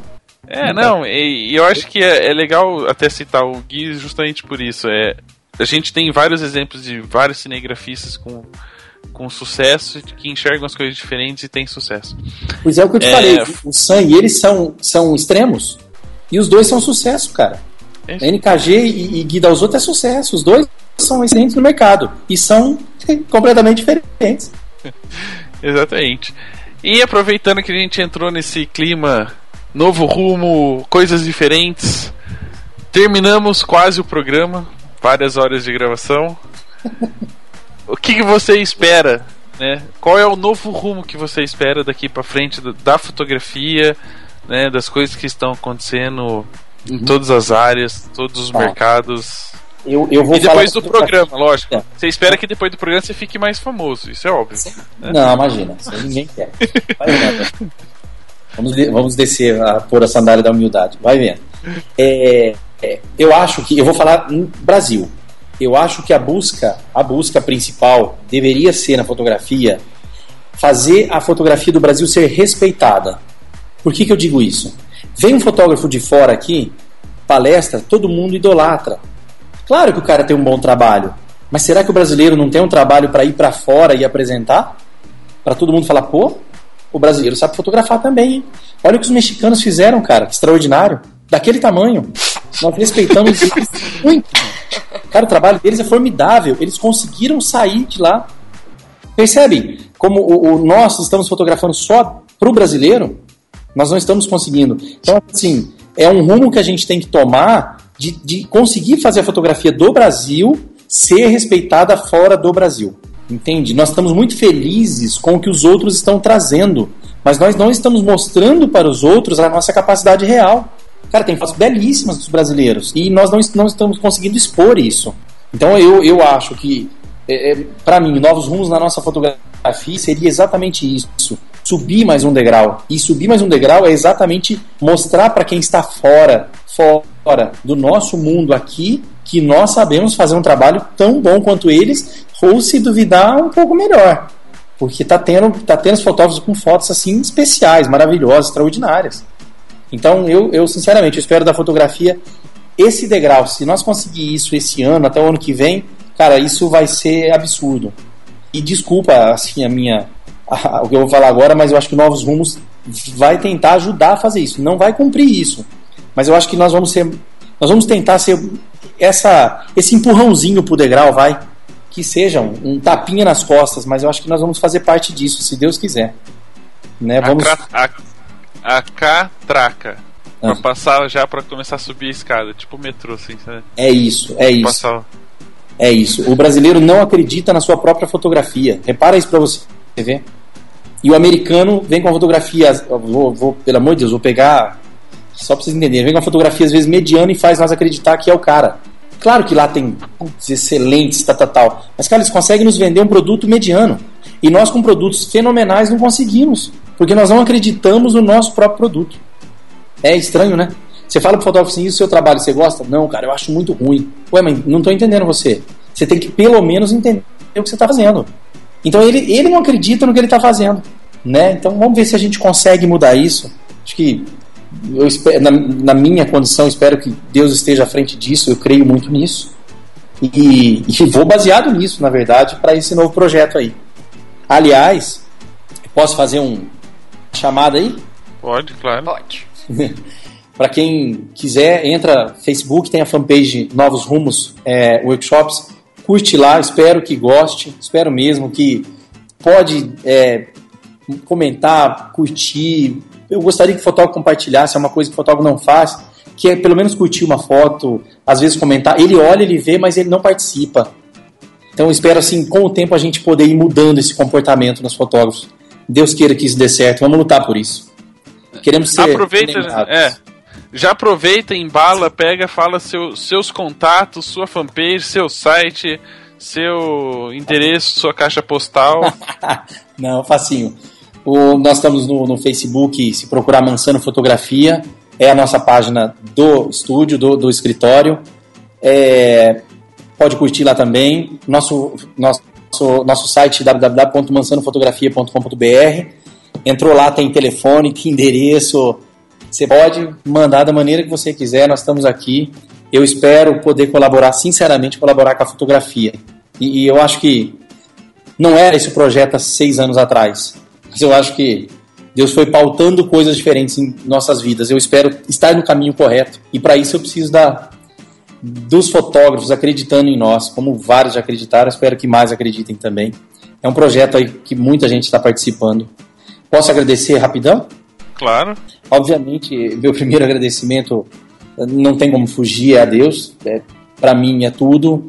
A Diésica, que sem ela nada disso estaria acontecendo, não, não tem a menor possibilidade. Ela não, não pôde falar, mas é incrível. É, ele, ele deixou ela amordaçada pra ela não Sem dúvida, ela tá resmungando aqui do lado. ah, e só, e só uma coisa, para as pessoas não acharem estranho. Quando ele fala Jéssica, é Jéssica mesmo, não é que ele tá falando Jéssica de um jeito chique. Não, não, não. O nome dela é com S, e aí se fala ainda com som de Z, Jéssica. É. É diferente, é diferente. É DI, é né? DI. DI. E aí, nós, temos, é nós temos pais criativos. Nossa, ah, boa. E, é, agradecer, obviamente, a ela e pai e mãe, sem dúvida. E envolvido no projeto, tem que agradecer a Rafaela. Eu espero que seja Zacaria Wix, que seja. Agradecer a ela. Eu preciso agradecer ao Fernando. Eu, ele vai ouvir isso também. E a todas as noivas, noivos, clientes, fotógrafos que participaram do workshop. Eu acho que o nosso crescimento não é baseado assim total no nosso trabalho, não é. Ele é muito baseado na força que as pessoas nos dão. E eu acho que a busca é essa, é, é gerar uma força maior das pessoas. A fotografia está andando, graças a Deus. Quero agradecer de coração vocês pelo, pelo convite. Eu, sinceramente, não, não, não, não esperava isso. Eu acho que, para mim, é gratificante estar conversando com vocês. Sinceramente mesmo. Nunca pensei nisso. Então, assim, eu estou feliz, extremamente feliz por mais esse passo que eu acho que nós estamos dando juntos, juntos. Que é tá? dar então, entrevista pro papo de fotógrafo. Sem dúvida. Você tá ela usa, ela usa, ela não usa sandália da humildade, ela usa a bota da humildade. É. Né? E, é aquela, e é aquela de bico duro. Eu chego é. voadora. É coturno que ela usa. É coturno. De verdade, agradecer assim pelo convite, falar com vocês aí. É, não sei o, o quanto eu estou ajudando ou não, mas É, abertamente, eu fui muito sincero em tudo que eu falei. Se alguém talvez tenha visto algo errado, eu já peço perdão desde agora. A intenção não é nunca machucar ou fazer algo que alguém não, não goste. De verdade, tá? Então, agradeço vocês muito por isso. Muito, muito, muito. Cresceremos juntos. Claro, sempre. Chegaremos ao topo. É, e a gente vai testar seu workshop para colar o selo. Para mim vai ser um privilégio. Lógico que eu vou tremer, mas vai ser. É. Vamos pro selo junto com uma botinha do lado. É. Exatamente. Ana, já que você tá com a bota aí, com o turno da humildade, é. passa os nossos contatos, menino. Ah, entra lá no www.partefotógrafo.com.br e tem tudo. É. Pronto. A, além do Culturno, ela veste a, a, rede da preguiça, né? Cara do céu, essa foi ótima, cara. Vou terminar o programa por aqui, senão eu vou falar mais mal dela ainda. É, eu também paro de falar. Praga. Desculpem eu falar muito, tá bom? Mas foi maravilhoso. Se Deus quiser, teremos outras oportunidades e vamos nos conhecer pessoalmente no workshop ainda. Com vamos certeza. lá. Em pé. Abraço. Em pé. Tudo de bom, gente. Tchau. Tchau, tchau.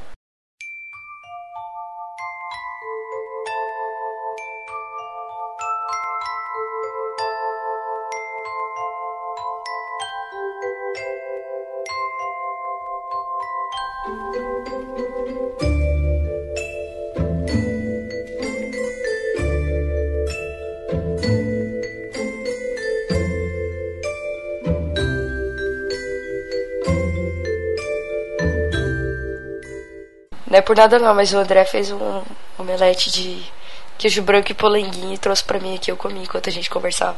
Tá uma delícia. Cara, muito obrigado pelo seu comentário. assim, o pouco que você falou foi fantástico. Foi, né? Eu sei ah? que eu, eu tô aqui pra dar essa, fazer essa diferença. Aqui eu sou suspeito. Eu sou fotógrafo amador e cuido muito. Ô, oh, oh, idiota. Aqui eu sou suspeito. Eu sou fotógrafo amador. Ô, oh, que porra! Vou começar pela terceira vez.